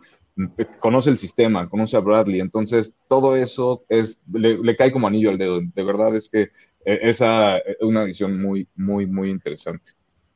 Altas y bajas de capturas de mariscal de campo, mm. dos y media. ¿Más de dos y media o menos de dos y media, Demian, para los Raiders? Mm, más, tres. Más, tres o más. Sí, ¿Por qué? Porque cuenta como captura si está tacleado detrás de la línea y corre mucho. De Ricardo, altas o bajas. No, pues igual, eh, basándome sobre esa, sobre esa idea que es real, ¿no? Pues sí, me voy con altas, definitivamente. Yo voy a ser el pesimista que espero que me calle en la boca y estar contento de que me calle en la boca, yo voy a decir menos. menos. Vamos a las mismas, hasta no ver, no creer. Altas, Altas y bajas del partido. ¿Tienes ahí los números? 50 eh, y medio puntos. 50 y medio y Baltimore a favor menos 4. Ajá. Estaba, estaba como en 6, ¿no? Hace. Sí, un touchdown cuando, fue anunciado, cuando fue anunciado el calendario, pusieron a Baltimore como favorito por un touchdown, por 7 puntos. Y ya bajó a 4 y me imagino. No he visto las líneas actualizadas. ¿eh? Esa fue la línea que me enteré en la, estoy viendo ahorita. Ah, ok. Sí, yo me acuerdo la que vi en la mañana era menos cuatro y sigue igual, pero eh, con la lesión de Peters, con la lesión del otro corredor, puede que también se, vean afectadas. Em, Kevin Ayala, saludos desde Ciudad Juárez, Let's Go Raiders. Paul Darco, saludos muchachos, vamos Raider Nation desde Canadá, Only One Nation, solo una nación. Armando Trejo, saludos brothers desde Denver a apoyar con todo esta temporada 2021. Toño Granadino Castillo, ya se hizo mi jueves. Saludos desde Chihuahua. Este es nuestro año. César Tejeda, muchos comentaristas y analistas hablan no tan bien de los Raiders, pero callarán bocas. actitud es buena en el equipo. Y si lo de Ngakwe, vaya que me está encantando, ¿eh? ¿Vieron sus redes sociales que puso hoy? Team, team, team, team, team, Equipo, equipo, equipo, equipo. Él se ve que no está aquí nada más para lo que muchos esperábamos viene con un contrato de dos años, quiere jugar muy bien para firmar una extensión. No, se ve como un jugador de equipo y hombre, yo nunca había visto a un veterano y a un jugador de tercer año que nunca habían jugado juntos estar como un uña y mugre como Max Crosby y Yannick Ngakwe. Y están compitiendo todo el entrenamiento y se están mejorando el uno al otro. Y eso es como Claro, lo veo como un poco como el campamento al que fue Max Crosby con todos estos otros veteranos. Von Miller. Con Von Miller y no me acuerdo quién más estaba, pero pues de alguna forma algo similar porque Ngakwe definitivamente para mí está en ese nivel, ¿no? De, de, esos edge rushers que fueron a ese campamento, ¿no? Entonces, qué padre, ¿no? Eso, la camaradería que tienen entre los dos, eh, la química que están formando. Y te digo, o sea, en serio, nada más es irle sumando las cositas, ¿no?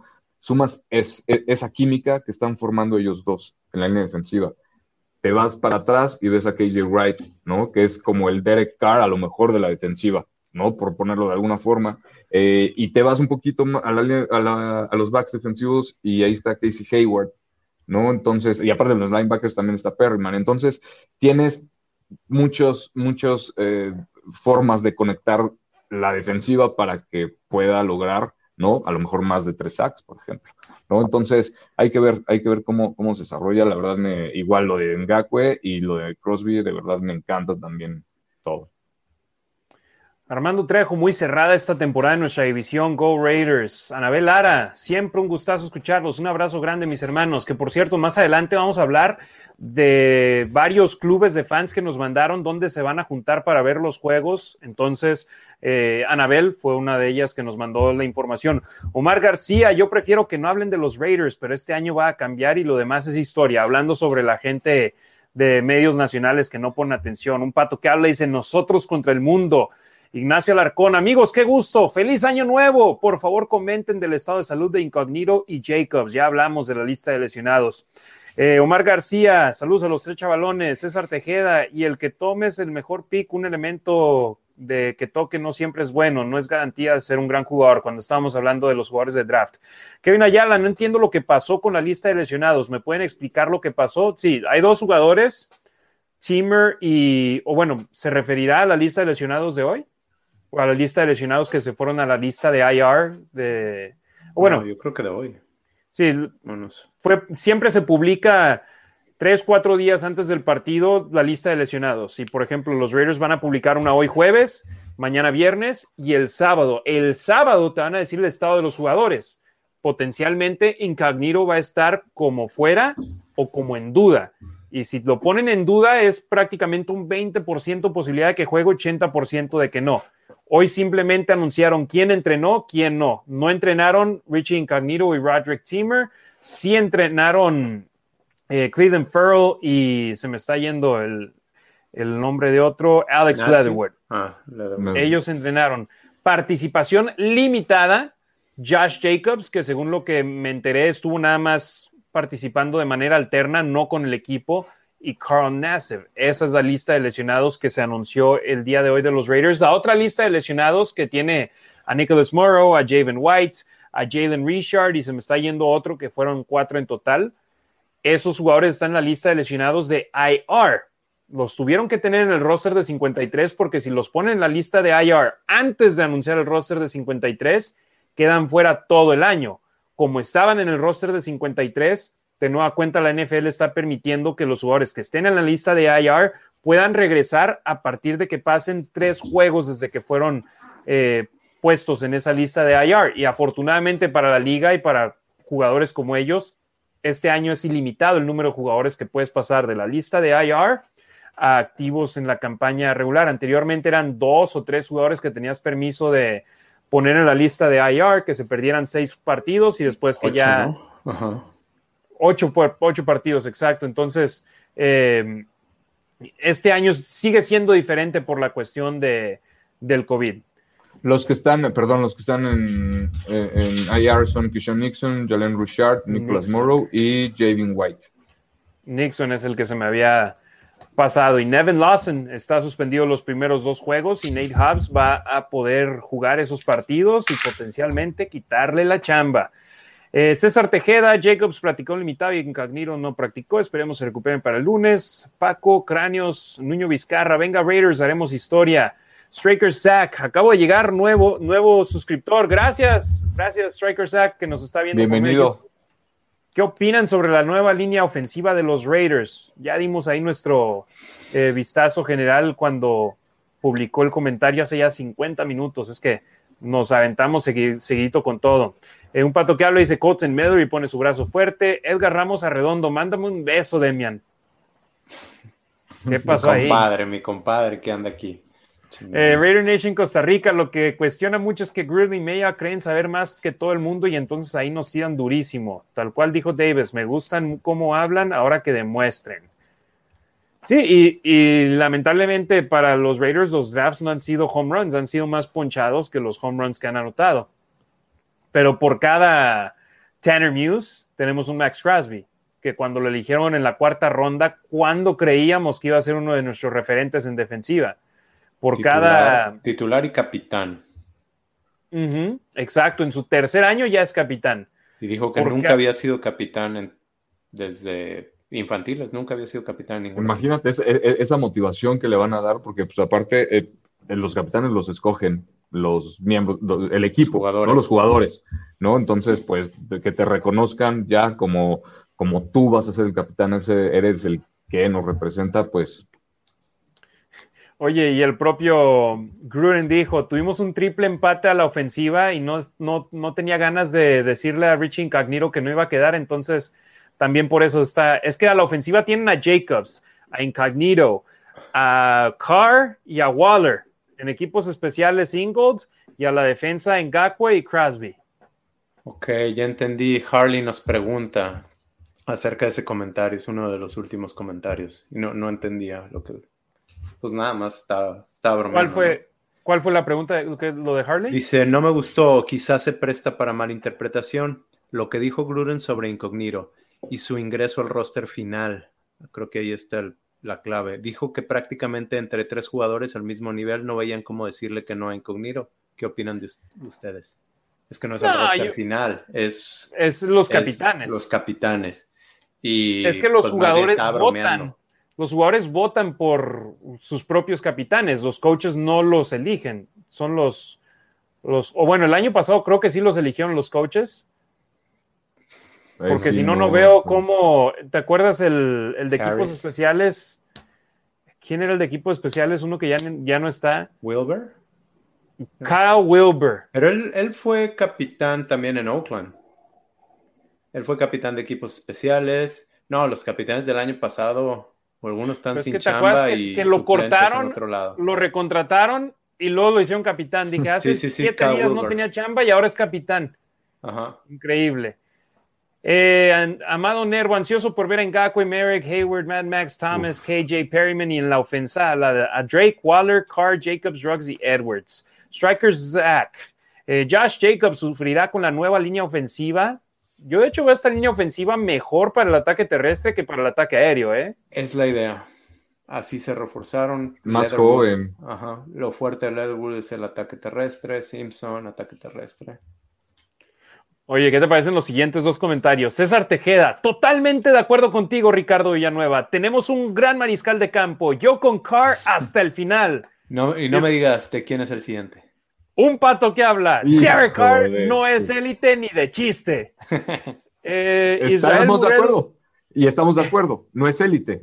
Estamos de acuerdo que Derek Carr no es élite. Es, bueno, pero no es de élite. Israel Muredu Hernández, aquí presente. Saludos a Harry, Demian y Ricardo, esperando con ansias el Monday Night Football y saludos a la Nación Raider. Un pato que habla. Demian preguntó si Carr es élite, aguantándose la risa. Es honesto, Derek Carr no es para nada élite. Y de hecho, los tres decimos que no es élite, que es bueno. Eh, Kevin Ayala. Buenísimo. Lo que tiene que hacer los Raiders para que. ¿Qué es lo que tiene que hacer los Raiders para considerar un éxito la temporada? Y también, ¿qué es lo que tiene que hacer los Raiders para considerar un fracaso la temporada? Es fácil. Playoffs. Playoffs, éxito. No playoffs, fracaso. Y para hacer una temporada muy, muy buena, mejor que exitosa, es ganar por lo menos un juego en, en la postemporada. Que yo, sinceramente, si entran los Raiders a los playoffs, lo veo como un equipo peligroso. Eh, César Tejeda, Carr tiene las estadísticas, como dicen, le falta ganar en playoffs. En este 2021 lo ganará. Un pato que habla, élite, Carr, élite, me da un infarto del coraje, de la pena, de tristeza, de impotencia. Esperanza Rodas Nuila, Gruen dijo que regresó a la liga para entrenar a Carr. Pienso que él cree que puede hacer de élite a nuestro quarterback. Demian, tú tienes un poco más al respecto, ¿no? De, o bueno, era lo que decía. Sí, eran los dos puntos. Ajá. Que sí, dijo Gruden eso, lo que dice, lo que dice Esperanza. Regresó a la liga para entrenar a Derek Carr, no para buscar a otro mariscal de campo. Eh, César Tejeda, excelente noticia que todos estén vacunados. Go Raiders. George Fierro, saludos a toda la familia Raider de parte de los meros meros y de Raider Nation Wrecking Crew Guadalajara. Demian, Harry y Ricardo, qué gusto volver a verlos y escuchar su análisis, que por cierto, como siempre, es muy acertado. Gracias, George. Ro Religio, intentamos hacer lo mejor que podemos. Ro Religio, saludos, Harry, Ricardo, Demian, estamos listos para dar sorpresas. Raider Nation, Costa Rica, amigos, jugadores de Raiders para el Fantasy, yo este año le tengo, eh, tengo a Drake. Uf, pues Waller, obviamente, ¿no? Ya, yo, eso. yo ya no juego Fantasy, pero escogería a Waller en la segunda ronda. Más si es PPR. Eh, Car Elite, bueno, El pato que habla sigue hablando de Derek Carr. Ya vamos a brincarnos esa. Cristian Morales Zamorano, buenos muchachos. Vamos contra todos los expertos esta temporada. 100% de confianza en Derek Carr. Gracias a Cristian, que al igual que Kevin nos está viendo por medio de YouTube. Ya pueden ver nuestro programa en vivo en YouTube todas las semanas. José Bolonte, un saludo al buen José de acá de Las Vegas, que hace un buen trabajo en su programa en inglés. Amado Nervo, a mí sí me preocupa Incognito. Ánimo yo a Jacobs. Kevin Ayala, ¿qué jugadores novatos o contratados en la agencia libre tienen ganas de ver ya en el emparrillado? Yo ya quiero ver a Ngakwe y a Merrick. Yo, además de ellos dos, Nate Hobbs. Lo quiero ver jugar contra titulares. Y creo que es su fuerte, ¿eh? el ataque terrestre. Entonces va a estar ahí apoyando muy bien contra Lamar Jackson. Striker Zach dice sí, no creo que hace comentario, pero dijo que sí. Diego López Martínez, a Waller y a Carr como backup. Me imagino que en el en el fantasy. Luis Reyes, Car 4, Ingram 1972. ¿Cómo se ha visto a Leatherwood? Bien. Nada espectacular. Pero y no todavía le hace falta. No viajó ni siquiera. Exacto, pero reportes de Los Ángeles que cuando jugó contra los Rams en los entrenamientos se vio bien. Eso es positivo. Que obviamente en los entrenamientos no te van a enseñar todos los trucos que tienen, pero es un buen indicativo. Eh, Raider Nation Costa Rica, Ravens va por Murray, efectivamente, ya ahorita lo, comentamos. Eh, Iván Rivera, o bueno, más bien él lo apuntó primero antes para nosotros. Iván Rivera, saludos, Harry, Demian, Ricardo. Considero que ya es momento comentarios conforme a Carr como Gruden. Tiene que demostrar con resultados a la fanaticada Raiders. Raiders lo merece. Saludos, Chihuahua. Raider Nation Costa Rica, ¿qué tal Renfro? ¿Será que tendrá más recepciones este año en cuanto a fantasy? Eh, César Tejeda es el siguiente comentario que seguía, pero se brincó aquí, así que vamos a regresar rapidito, nada más. En cuanto a fantasy, yo no tengo a receptores de Raiders porque el equipo, la ofensiva de Raiders es mayormente terrestre y cuando, cuando lanzan es a Waller o distribuir la pelota. César Tejeda, los Ravens, tienen, a Lamar Jackson que corre mucho. Luis Reyes, sin duda alguna, es un jugador muy bueno y sin tanto reflector. Hablando de Renfro, Vic Mike, saludos desde el Estado de México a toda la pandilla Raiders. Saludos a los tres, Go Raiders. Tony Andrade, saludos Harry, Go Cowboys. No, ¿qué pasó, mi Tony? Un abrazote, suerte, suerte esta campaña. Raider Nation Costa Rica, si Raiders gana el lunes y ojalá con una defensa sólida, empezaremos a estar en el foco de la liga y prensa. Muy cierto. Amado Nervo, somos el equipo más odiado yo no creo, ¿eh? ¿Sí vieron esa lista que indicaba que los Raiders eran el equipo más odiado de la liga según unas estadísticas de redes sociales? Bueno, decía que es de los que más se habla mal, ¿no? Exacto, y, por eso dijeron, son de los que más mal hablan, entonces es el más odiado. Y yo lo que digo es que lamentablemente nuestra propia familia Raider y de la Raider Nation le encanta hablar mal del equipo. Entonces yo digo que la mayoría de los comentarios negativos la mayoría de sus comentarios negativos son de los nuestros. Vienen de. Entonces, yo, por ejemplo, digo, el más odiado son Dallas. Para nosotros, los más odiados son Kansas, Los Ángeles, los Chargers y los Broncos. Pero nacionalmente, creo que los que más gordos caen son Dallas, que a mí la verdad no me valen un sorbete. entonces, me caen gordos. Eh, entonces, ahí la situación. Y bueno, ahora el equipo con el que juegue Brady también es odiado. Eh, Humberto Hurtado, saludos desde Fontana, California, puro Raider Nation. Roro Religio, saludos desde Texas, Go Raiders. Joel Mejía, un día le juré amor eterno al negro y plata y a pesar de que llevamos mucho tiempo hundidos, aquí sigo, Raider Nation. Fíjate, hasta me parecía que iba como poema o canción. Kevin Ayala, si la defensa de los Raiders es mínimo top 15, creo que es muy buen progreso para la defensa malosa. Cierto. Moisés Jiménez, solo estoy pendiente del partido de hoy porque Cooper me está fastidiando en el fantasy. Ror Religio, ESPN nos pone siempre en el fondo. Compa Marines, si en la mañana ESPN decían Kelsey que Waller también era otro igual a su nivel. Sí, pero depende de con quién hables, ¿eh? Por ejemplo, hablas con Louis Riddick, de ESPN y él te pone a Waller por encima de, de Kelsey. A él le encantan los Raiders, ex jugador de los Raiders, el buen Louis Riddick. Eh, Vic Mike, vamos a ganar el Monday Night. Venga, Amado Nervo, es que Ngakwe es Raider de corazón.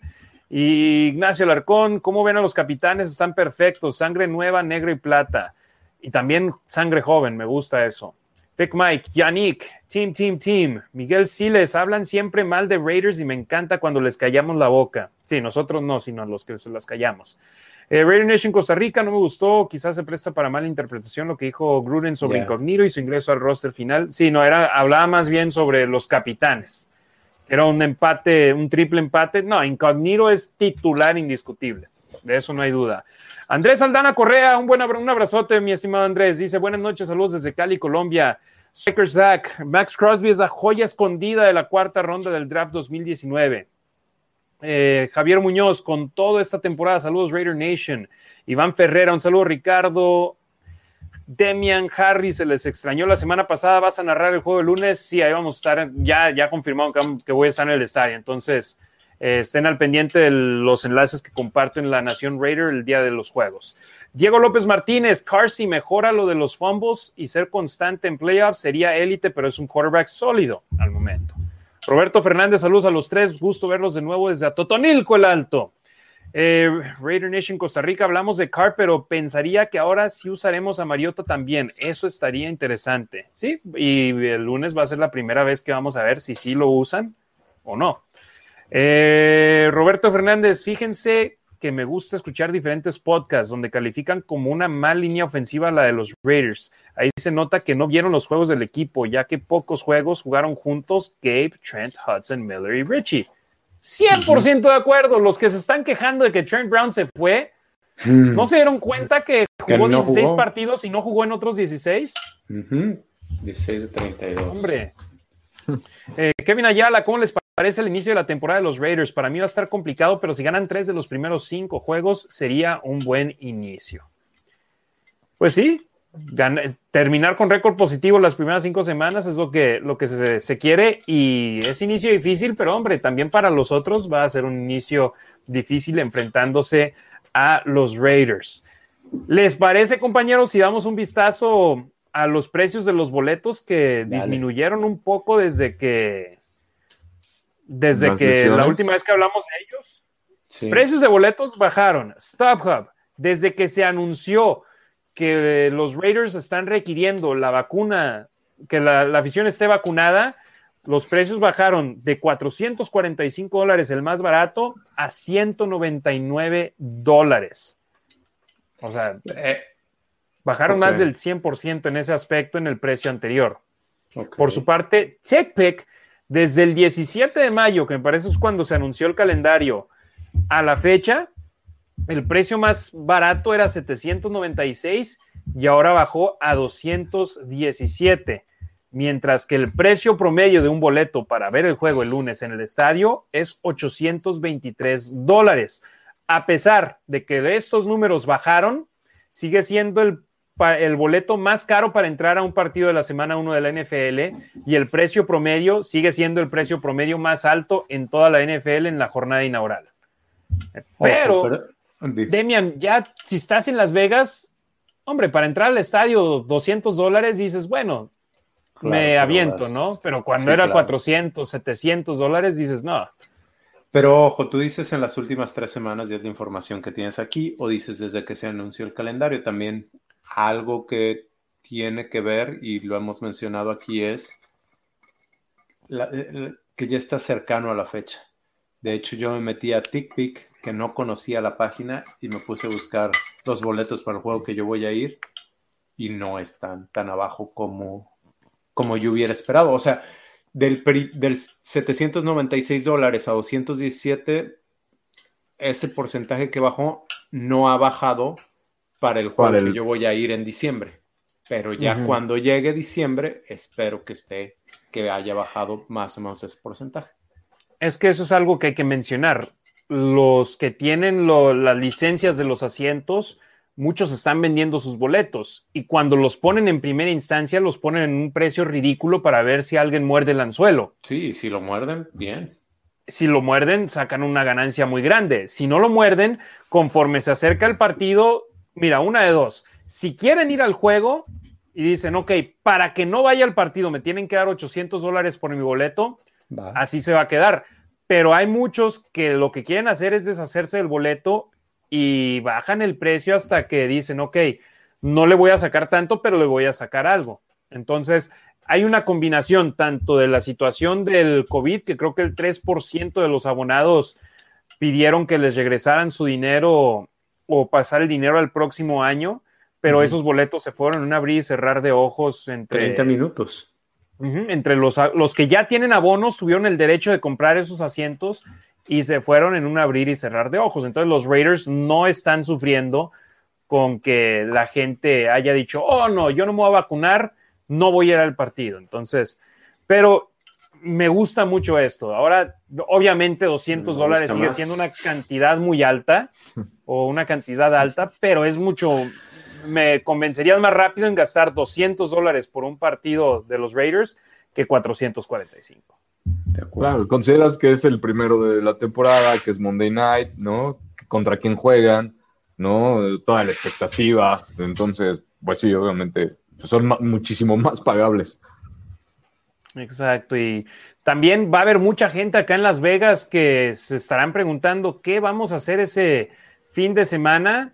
Yo lo que quiero decir es, dense una vuelta el sábado 11 de septiembre a partir de las 6 de la tarde en el Tommy Rockers, que está muy fácil de llegar, eh, cruzando el freeway de donde está el Velayo, me parece. Eh, está a un ladito, sí, es la Flamingo, el Velayo. Entonces, cerquitita del río, está fácil llegar ahí. Tommy Rockers, los Raider Homies y otros grupos están organizando una reunión muy padre, evento completamente gratuito, no están cobrando, pero están tomando donaciones que van a ir para una fundación de, niños con cáncer y también van a tener rifas donde puedes comprar boletos y todo lo recaudado va para los niños con cáncer. Así que una muy buena eh, un buen lugar a donde ir y pasarla bien. Yo he ido a comer con nuestro buen amigo, el buen Gabo, al cual le mandamos un saludo y muy rica la comida, muy buen ambiente, mucho espacio. Entonces, verdaderamente les recomiendo hacer una vuelta. La Nación Raider va a estar presente, entonces ahí vamos a estar compartiendo fotos y videos de la fiesta que va a tener eh, la Raider Nation ahí en el Tommy Rockers el sábado. El domingo hay otro evento en Downtown Las Vegas eh, y otro evento también en el Caesars Palace. No vamos a hablar de ellos porque cobran para entrar. Entonces, pero si quieren pagar dinero por entrar a esos eventos, dense la vuelta en Fremont Street, en eh, Caesars Palace.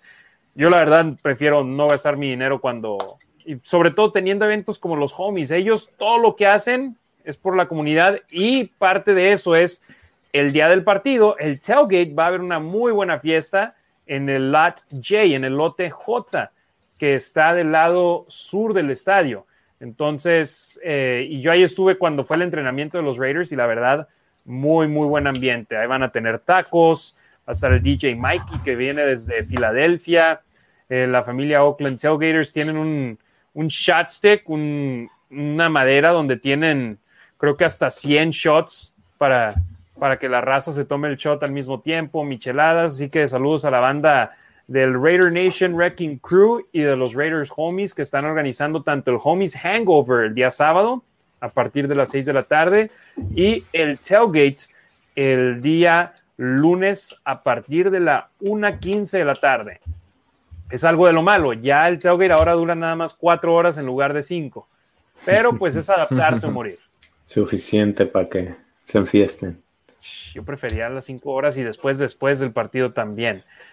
Y para nuestros amigos que no están en Las Vegas, sobre todo saludos a la familia de la Raider Nation en México que nos compartió esta información ayer que la solicitamos por medio de redes sociales. Se quieren juntar con la banda de la Raider Nation, Raider Nation MX en la Ciudad de México, McCarthy's Irish uh, Pub en la colonia Roma y también el Wingstop de Diana en Reforma.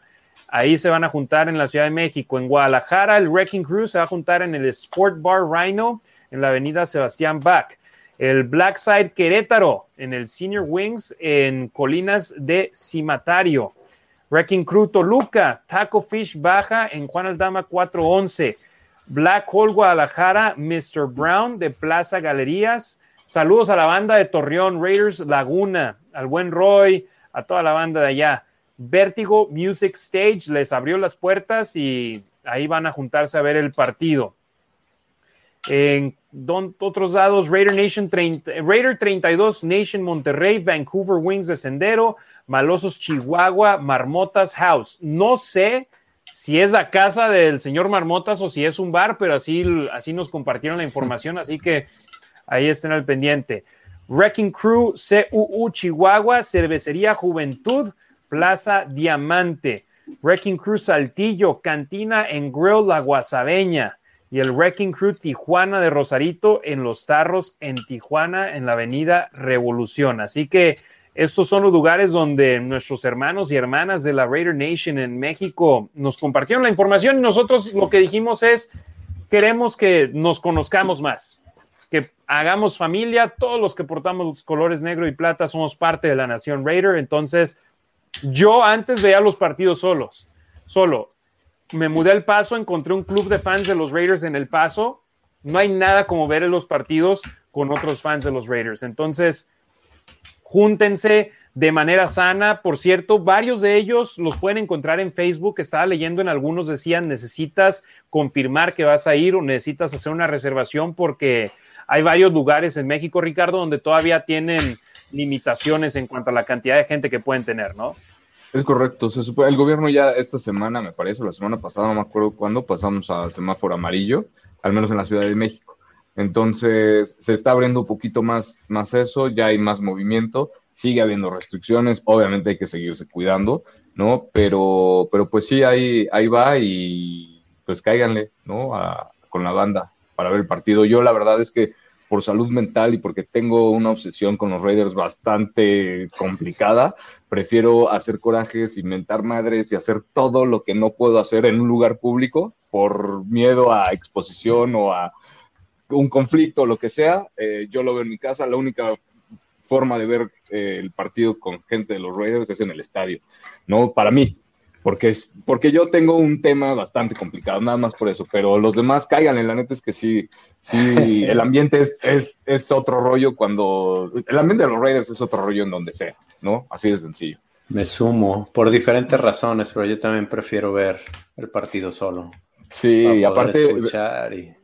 Sí, aparte, por ejemplo, no sé, yo tengo que estar en, en, la computadora, ¿no? Y, me gusta estar revisando estadísticas, entonces... Pues Exacto, poder escuchar y estar siempre.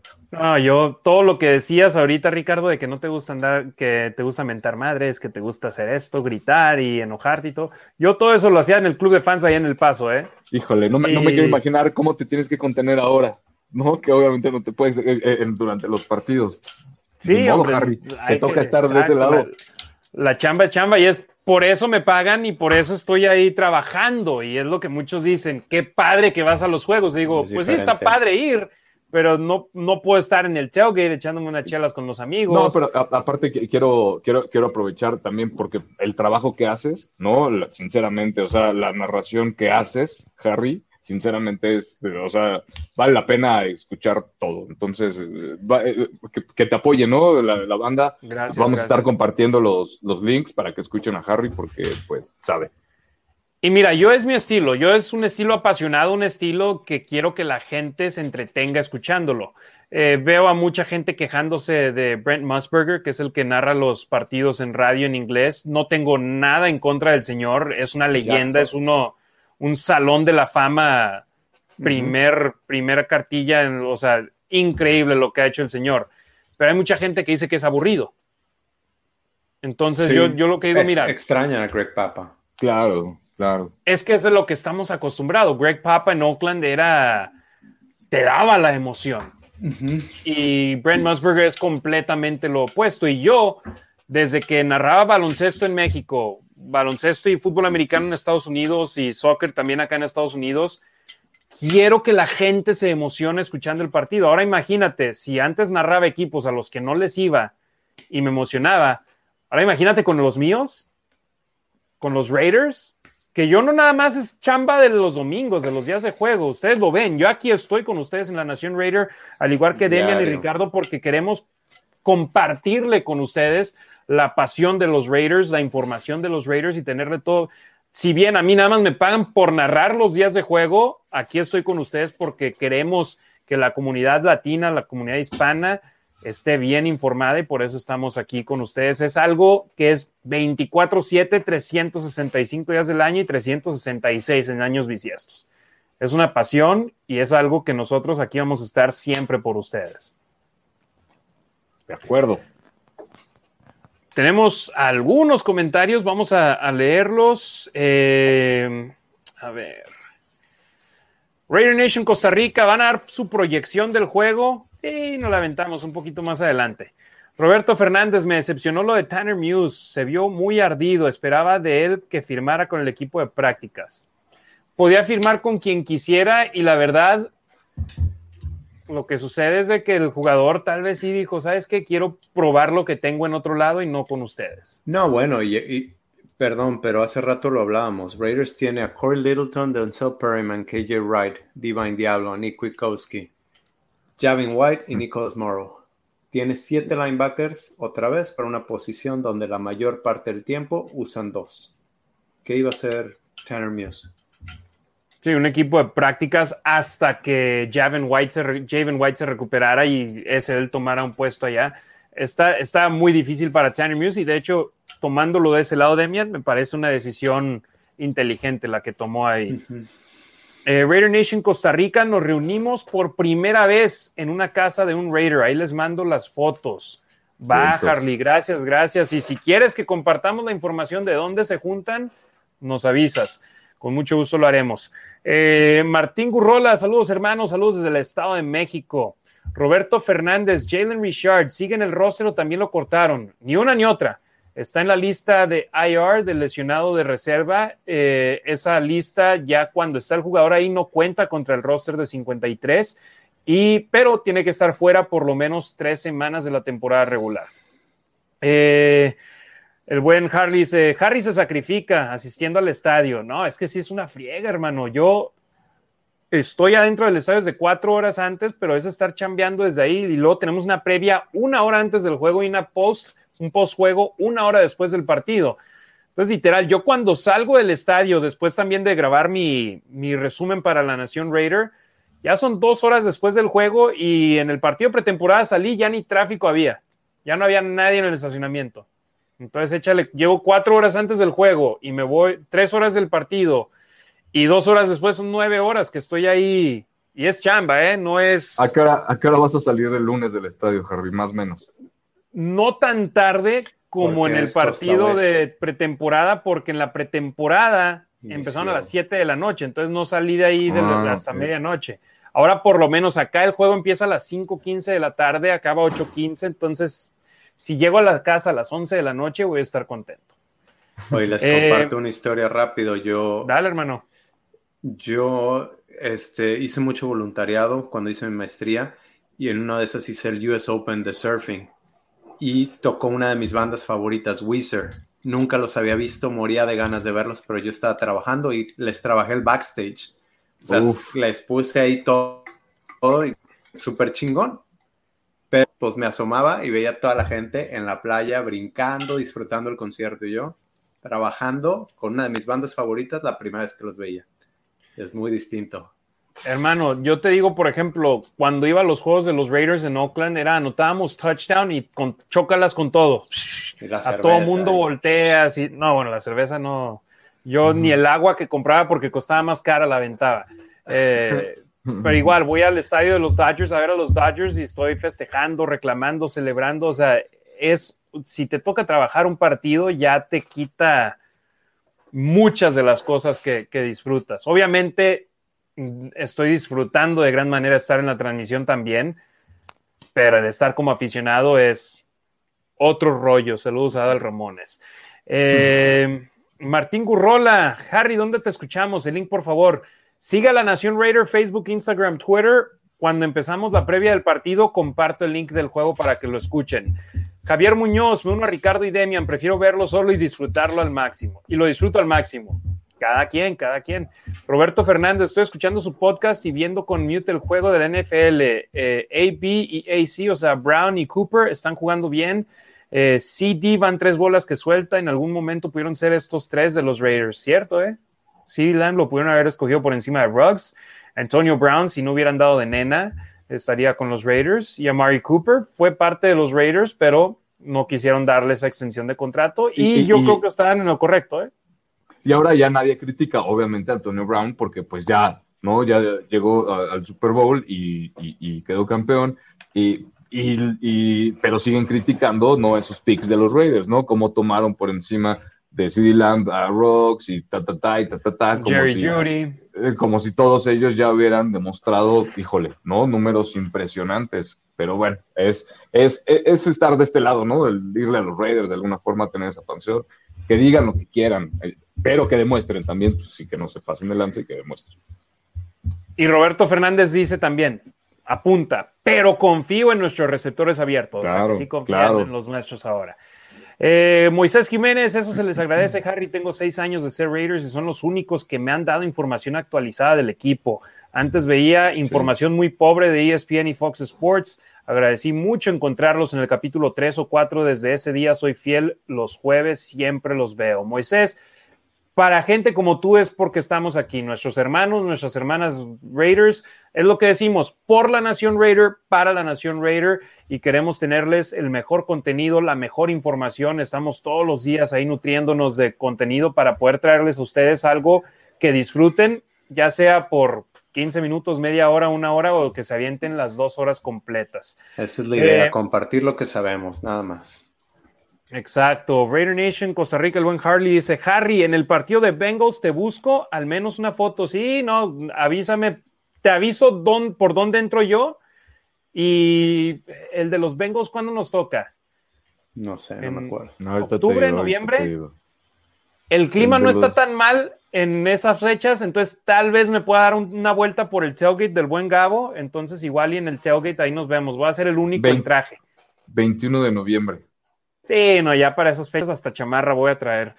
Entonces, ahí, ahí nos vemos, Harley. De igual manera, quien El sea de que esté- Torreón, es que, carnal, yo lo que sea menos de de 23. 18 grados, traigo chamarra puesta.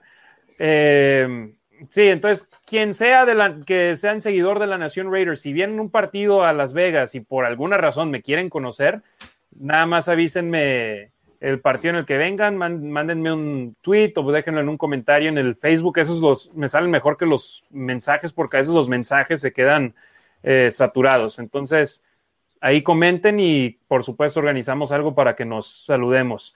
Eh, Mon Llanes de Villanueva, hola, saludos, mándenme saludos. Mon, saludos, Ricardo. Saludos. Ah, por cierto, ese día, ese día que juegan los Bengals eh, contra los Raiders es nuestro Aniversario. aniversario de casados desde el 2015. No sé, no puedo hacer ahorita los números, pero solo sé que es desde el 2015 y Bien, es lo mejor que me ha pasado. Bien. Seis años. Felicidades. Andrés Aldana Correa, un comentario muy acertado. Antonio Brown igual a un payaso. Eh, Toño Granadino Castillo, Harry va a ser el segundo locutor mexicano en tener anillo de Super Bowl. O bueno, en cuanto a los Raiders, me imagino, porque el primero es Jorge Berry, al cual le mandamos Ajá. un saludo y ojalá y sí, ojalá y toque. No sé si me lo darían a mí o no, eh, porque no somos parte directa del equipo, estamos con la estación de radio, no con el equipo. Entonces, pues, con que ganen el Super Bowl, aunque no me Es den de anillo, yo menos, lo, que quiero. Eh, Ignacio Alarcón, cierto, yo por eso no me, no me los pierdo. Desde chiquito buscaba un programa así y soy más viejo que ustedes. Gracias, Ignacio, gracias. Un fuerte, un fuerte abrazo. El buen Harley dice noviembre, sí, ya sacó la fecha acá el buen Rick. Y sí, hermano, acá nos, acá nos saludamos, acá nos conocemos. Andrés Aldana Correa, ¿es Ricardo García el del anillo? Que yo sepa, o bueno, Bueno, él- de Raiders ya dijiste. Sí, eh, lo, lo de Toño Granadino Castillo, él menciona mexicano, pero de los Raiders. Jorge Berry es el único mexicano que ha ganado un anillo de Super Bowl con los Raiders. Entonces, Y Ricardo García no es mexicano. Es panameño, creo. Muy buena onda. Tengo el gusto de conocerlo. Tipazas. Ignacio Alarcón, Ricardo, eso, y tus audífonos rosas. No, ya no, porque pues, este, mira, ya No, mejor negro, siempre negro y plata, ya nos Sí, quitamos de bronca, plata, ¿no? ya. Vámonos. No, se los ibas a regalar a Alexa. Ah, pues eh, no sé si se, se fue a dormir, me tienen que mandar el comprobante de que se fue a dormir y se los mando La foto. la foto. Cerramos con lo que nos preguntaba Harley, nuestros pronósticos. Ricardo, arranco contigo. ¿Cuál crees que sea el marcador final del partido del lunes por la noche? Me gusta para, para un partido cerrado porque pues Baltimore no tiene receptores de alguna forma, los corredores, sus, corredores están lastimados. Eh, es el primer partido ofensivo ya de los Raiders con, todas sus armas. Hay que ver cómo empieza a, trabajar esa maquinita, ¿no? Obviamente yo no me esperaría números estratosféricos ahorita de Rocks en este partido, ¿no? A lo mejor de Waller sí, pero de todos modos, como es el primero de temporada, yo me esperaría uno, uno cerrado. Me gusta, no sé, para un no sé, 17-21 o algo así, obviamente ganando los Raiders en los últimos minutos del partido. Demian, perdón, Ricardo, ¿qué dijiste? ¿21-17? Eh, es correcto. ¿Vas a apuntar o qué? Sí, los voy a control acá. Ah. Demian. Este, pues no sé, bueno, antes de que lo des, déjenos saber en los comentarios el pronóstico de ustedes. Ya vi que César dijo, César eh, dijo, ganan los Raiders por diferencia de menos de seis. No, no sean rajones. Aquí somos Raiders, no somos cargadores, ni jefes, ni broncos. Díganos los números de cuánto creen que quede el partido. Así ya Jesús Carranza dice Raiders 27 a 24. Fíjate, nomás digo, no sean rajón y Luis, menos ganamos por tres puntos. No, díganos resultados, por favor. Demian, el tuyo. 31-28 Raiders por la localía. Que creo que si fuera en Baltimore, o sea, nomás el corazón me está llamando, ¿eh? Por la localidad y por ser el primer juego en el Allegiant. Yo iba, yo voy a decir Raiders 31 era mi número de los Raiders, dale, pero, dale. pero pues Raiders 31, Baltimore 23. Así.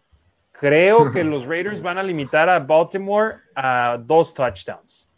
Ah, ¿Sí? Sí, pues ¿La defensa de Raiders va a limitar a Lamar Jackson, el MVP de hace dos años? a dos touchdowns. Ay, güey. Entonces, dos touchdowns, tres goles de campo, por eso 23 puntos. Y los Raiders, 31, serían cuatro touchdowns y un gol de campo. Va, va. Ojalá. los, los, touchdowns de quien ya sería mucho, ¿no? No, no, ya. Especifica de quien ya es mucho. Ya vamos. Y qué comió de almuerzo también. Eh, Jesús Carranza, Raiders 27 a 24. Eh, Javier Muñoz, Raiders 21 a 14 juego de pocos puntos. Raider Nation Costa Rica, Harley, yo tengo Raiders 28-24. Eh, Raiders 34-18. César, Raiders 24 a 21. Roberto Fernández, 30 a 10. Ojalá y se refiere a favor los Raiders. Eh, Compa Marines, 21-19 Raiders. George Fierro, Raiders 31, Ravens 24. Es el tuyo, ¿verdad? Ah, no, yo, 31-23, por un punto de diferencia. Andrés Aldana Correa, 34-26, ganando mis superpoderosos de Oakland. No, ya, de Las Vegas ahora. Eh, Saúl Origel, Raiders 27-21, Luis Reyes 24-21. Roberto Fernández dice, la defensa va a imponer.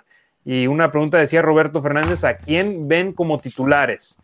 Pues damos un repaso rápido a los que están como titulares en el depth chart en esos momentos. Línea ofensiva, Colton Miller, Rich Incognito, Andre James, Denzel Good, Alex Leatherwood. Receptores abiertos, Brian Edwards, Henry Ruggs, ala cerrada, Darren Waller, mariscal de campo, Derek Carr, corredor Josh Jacobs, fullback, Alec Ingold.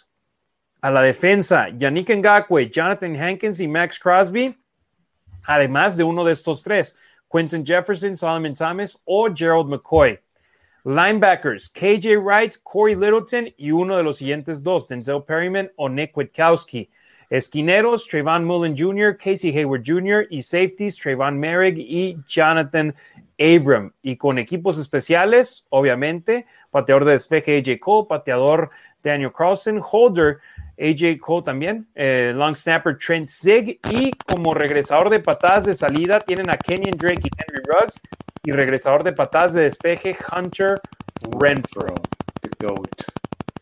Sí, sí, sí. Ya veremos lo que sucede ahí. Unos últimos pronósticos que nos llegan. Moisés Jiménez gana los Raiders 28-17. Kevin Ayala, creo mi pronóstico 38-31. Va a ser un partido. Ah, sí, 38-31. Partido de muchos puntos. Y Mr. J dice Raiders 24-17.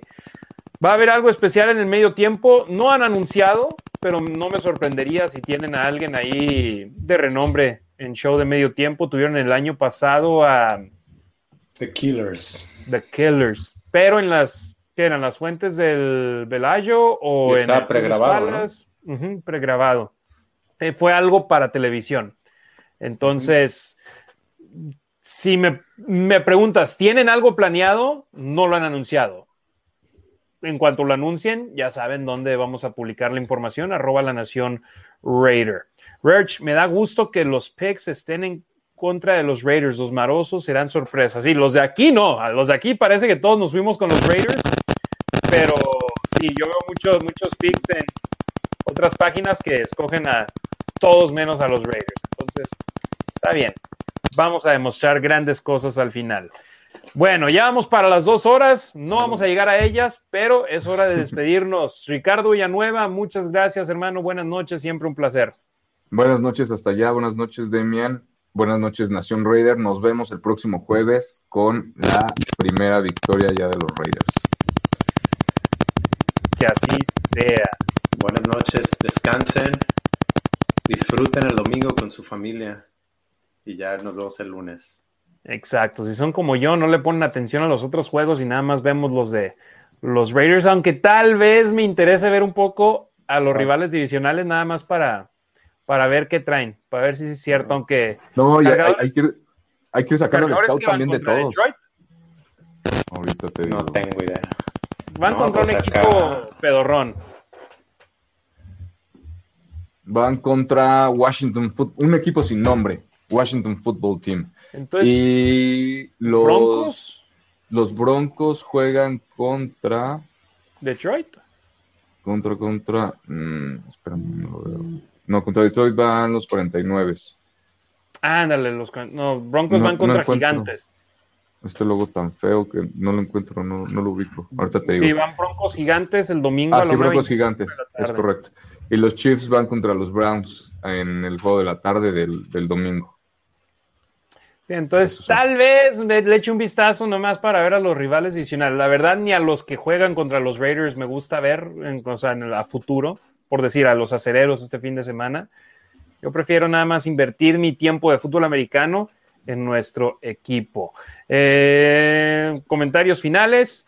¿Cómo creen que va a quedar el récord de los Raiders? Para mí va a ser un 10-7. Me gustaría saber sus predicciones. Lo hicimos en un programa anterior. Eh, te pasamos el link al ratito, mi estimado Kevin. Ahí todos los programas están en, en YouTube. César Tejeda, muchas gracias por sus conocimientos y comentarios. Go Raiders, nos vemos el lunes. Roberto Fernández, excelente programa. Nos escuchamos festejando los dos touchdowns de Ruggs. Luis Reyes, buenas noches a todos. Nos vemos la siguiente semana para festejar la primera victoria. Y Raider Nation Costa Rica, Browns le dará guerra a los Queens, a las reinas, o sea, a Kansas City. Ojalá les ganen. Estaría bien, ¿no?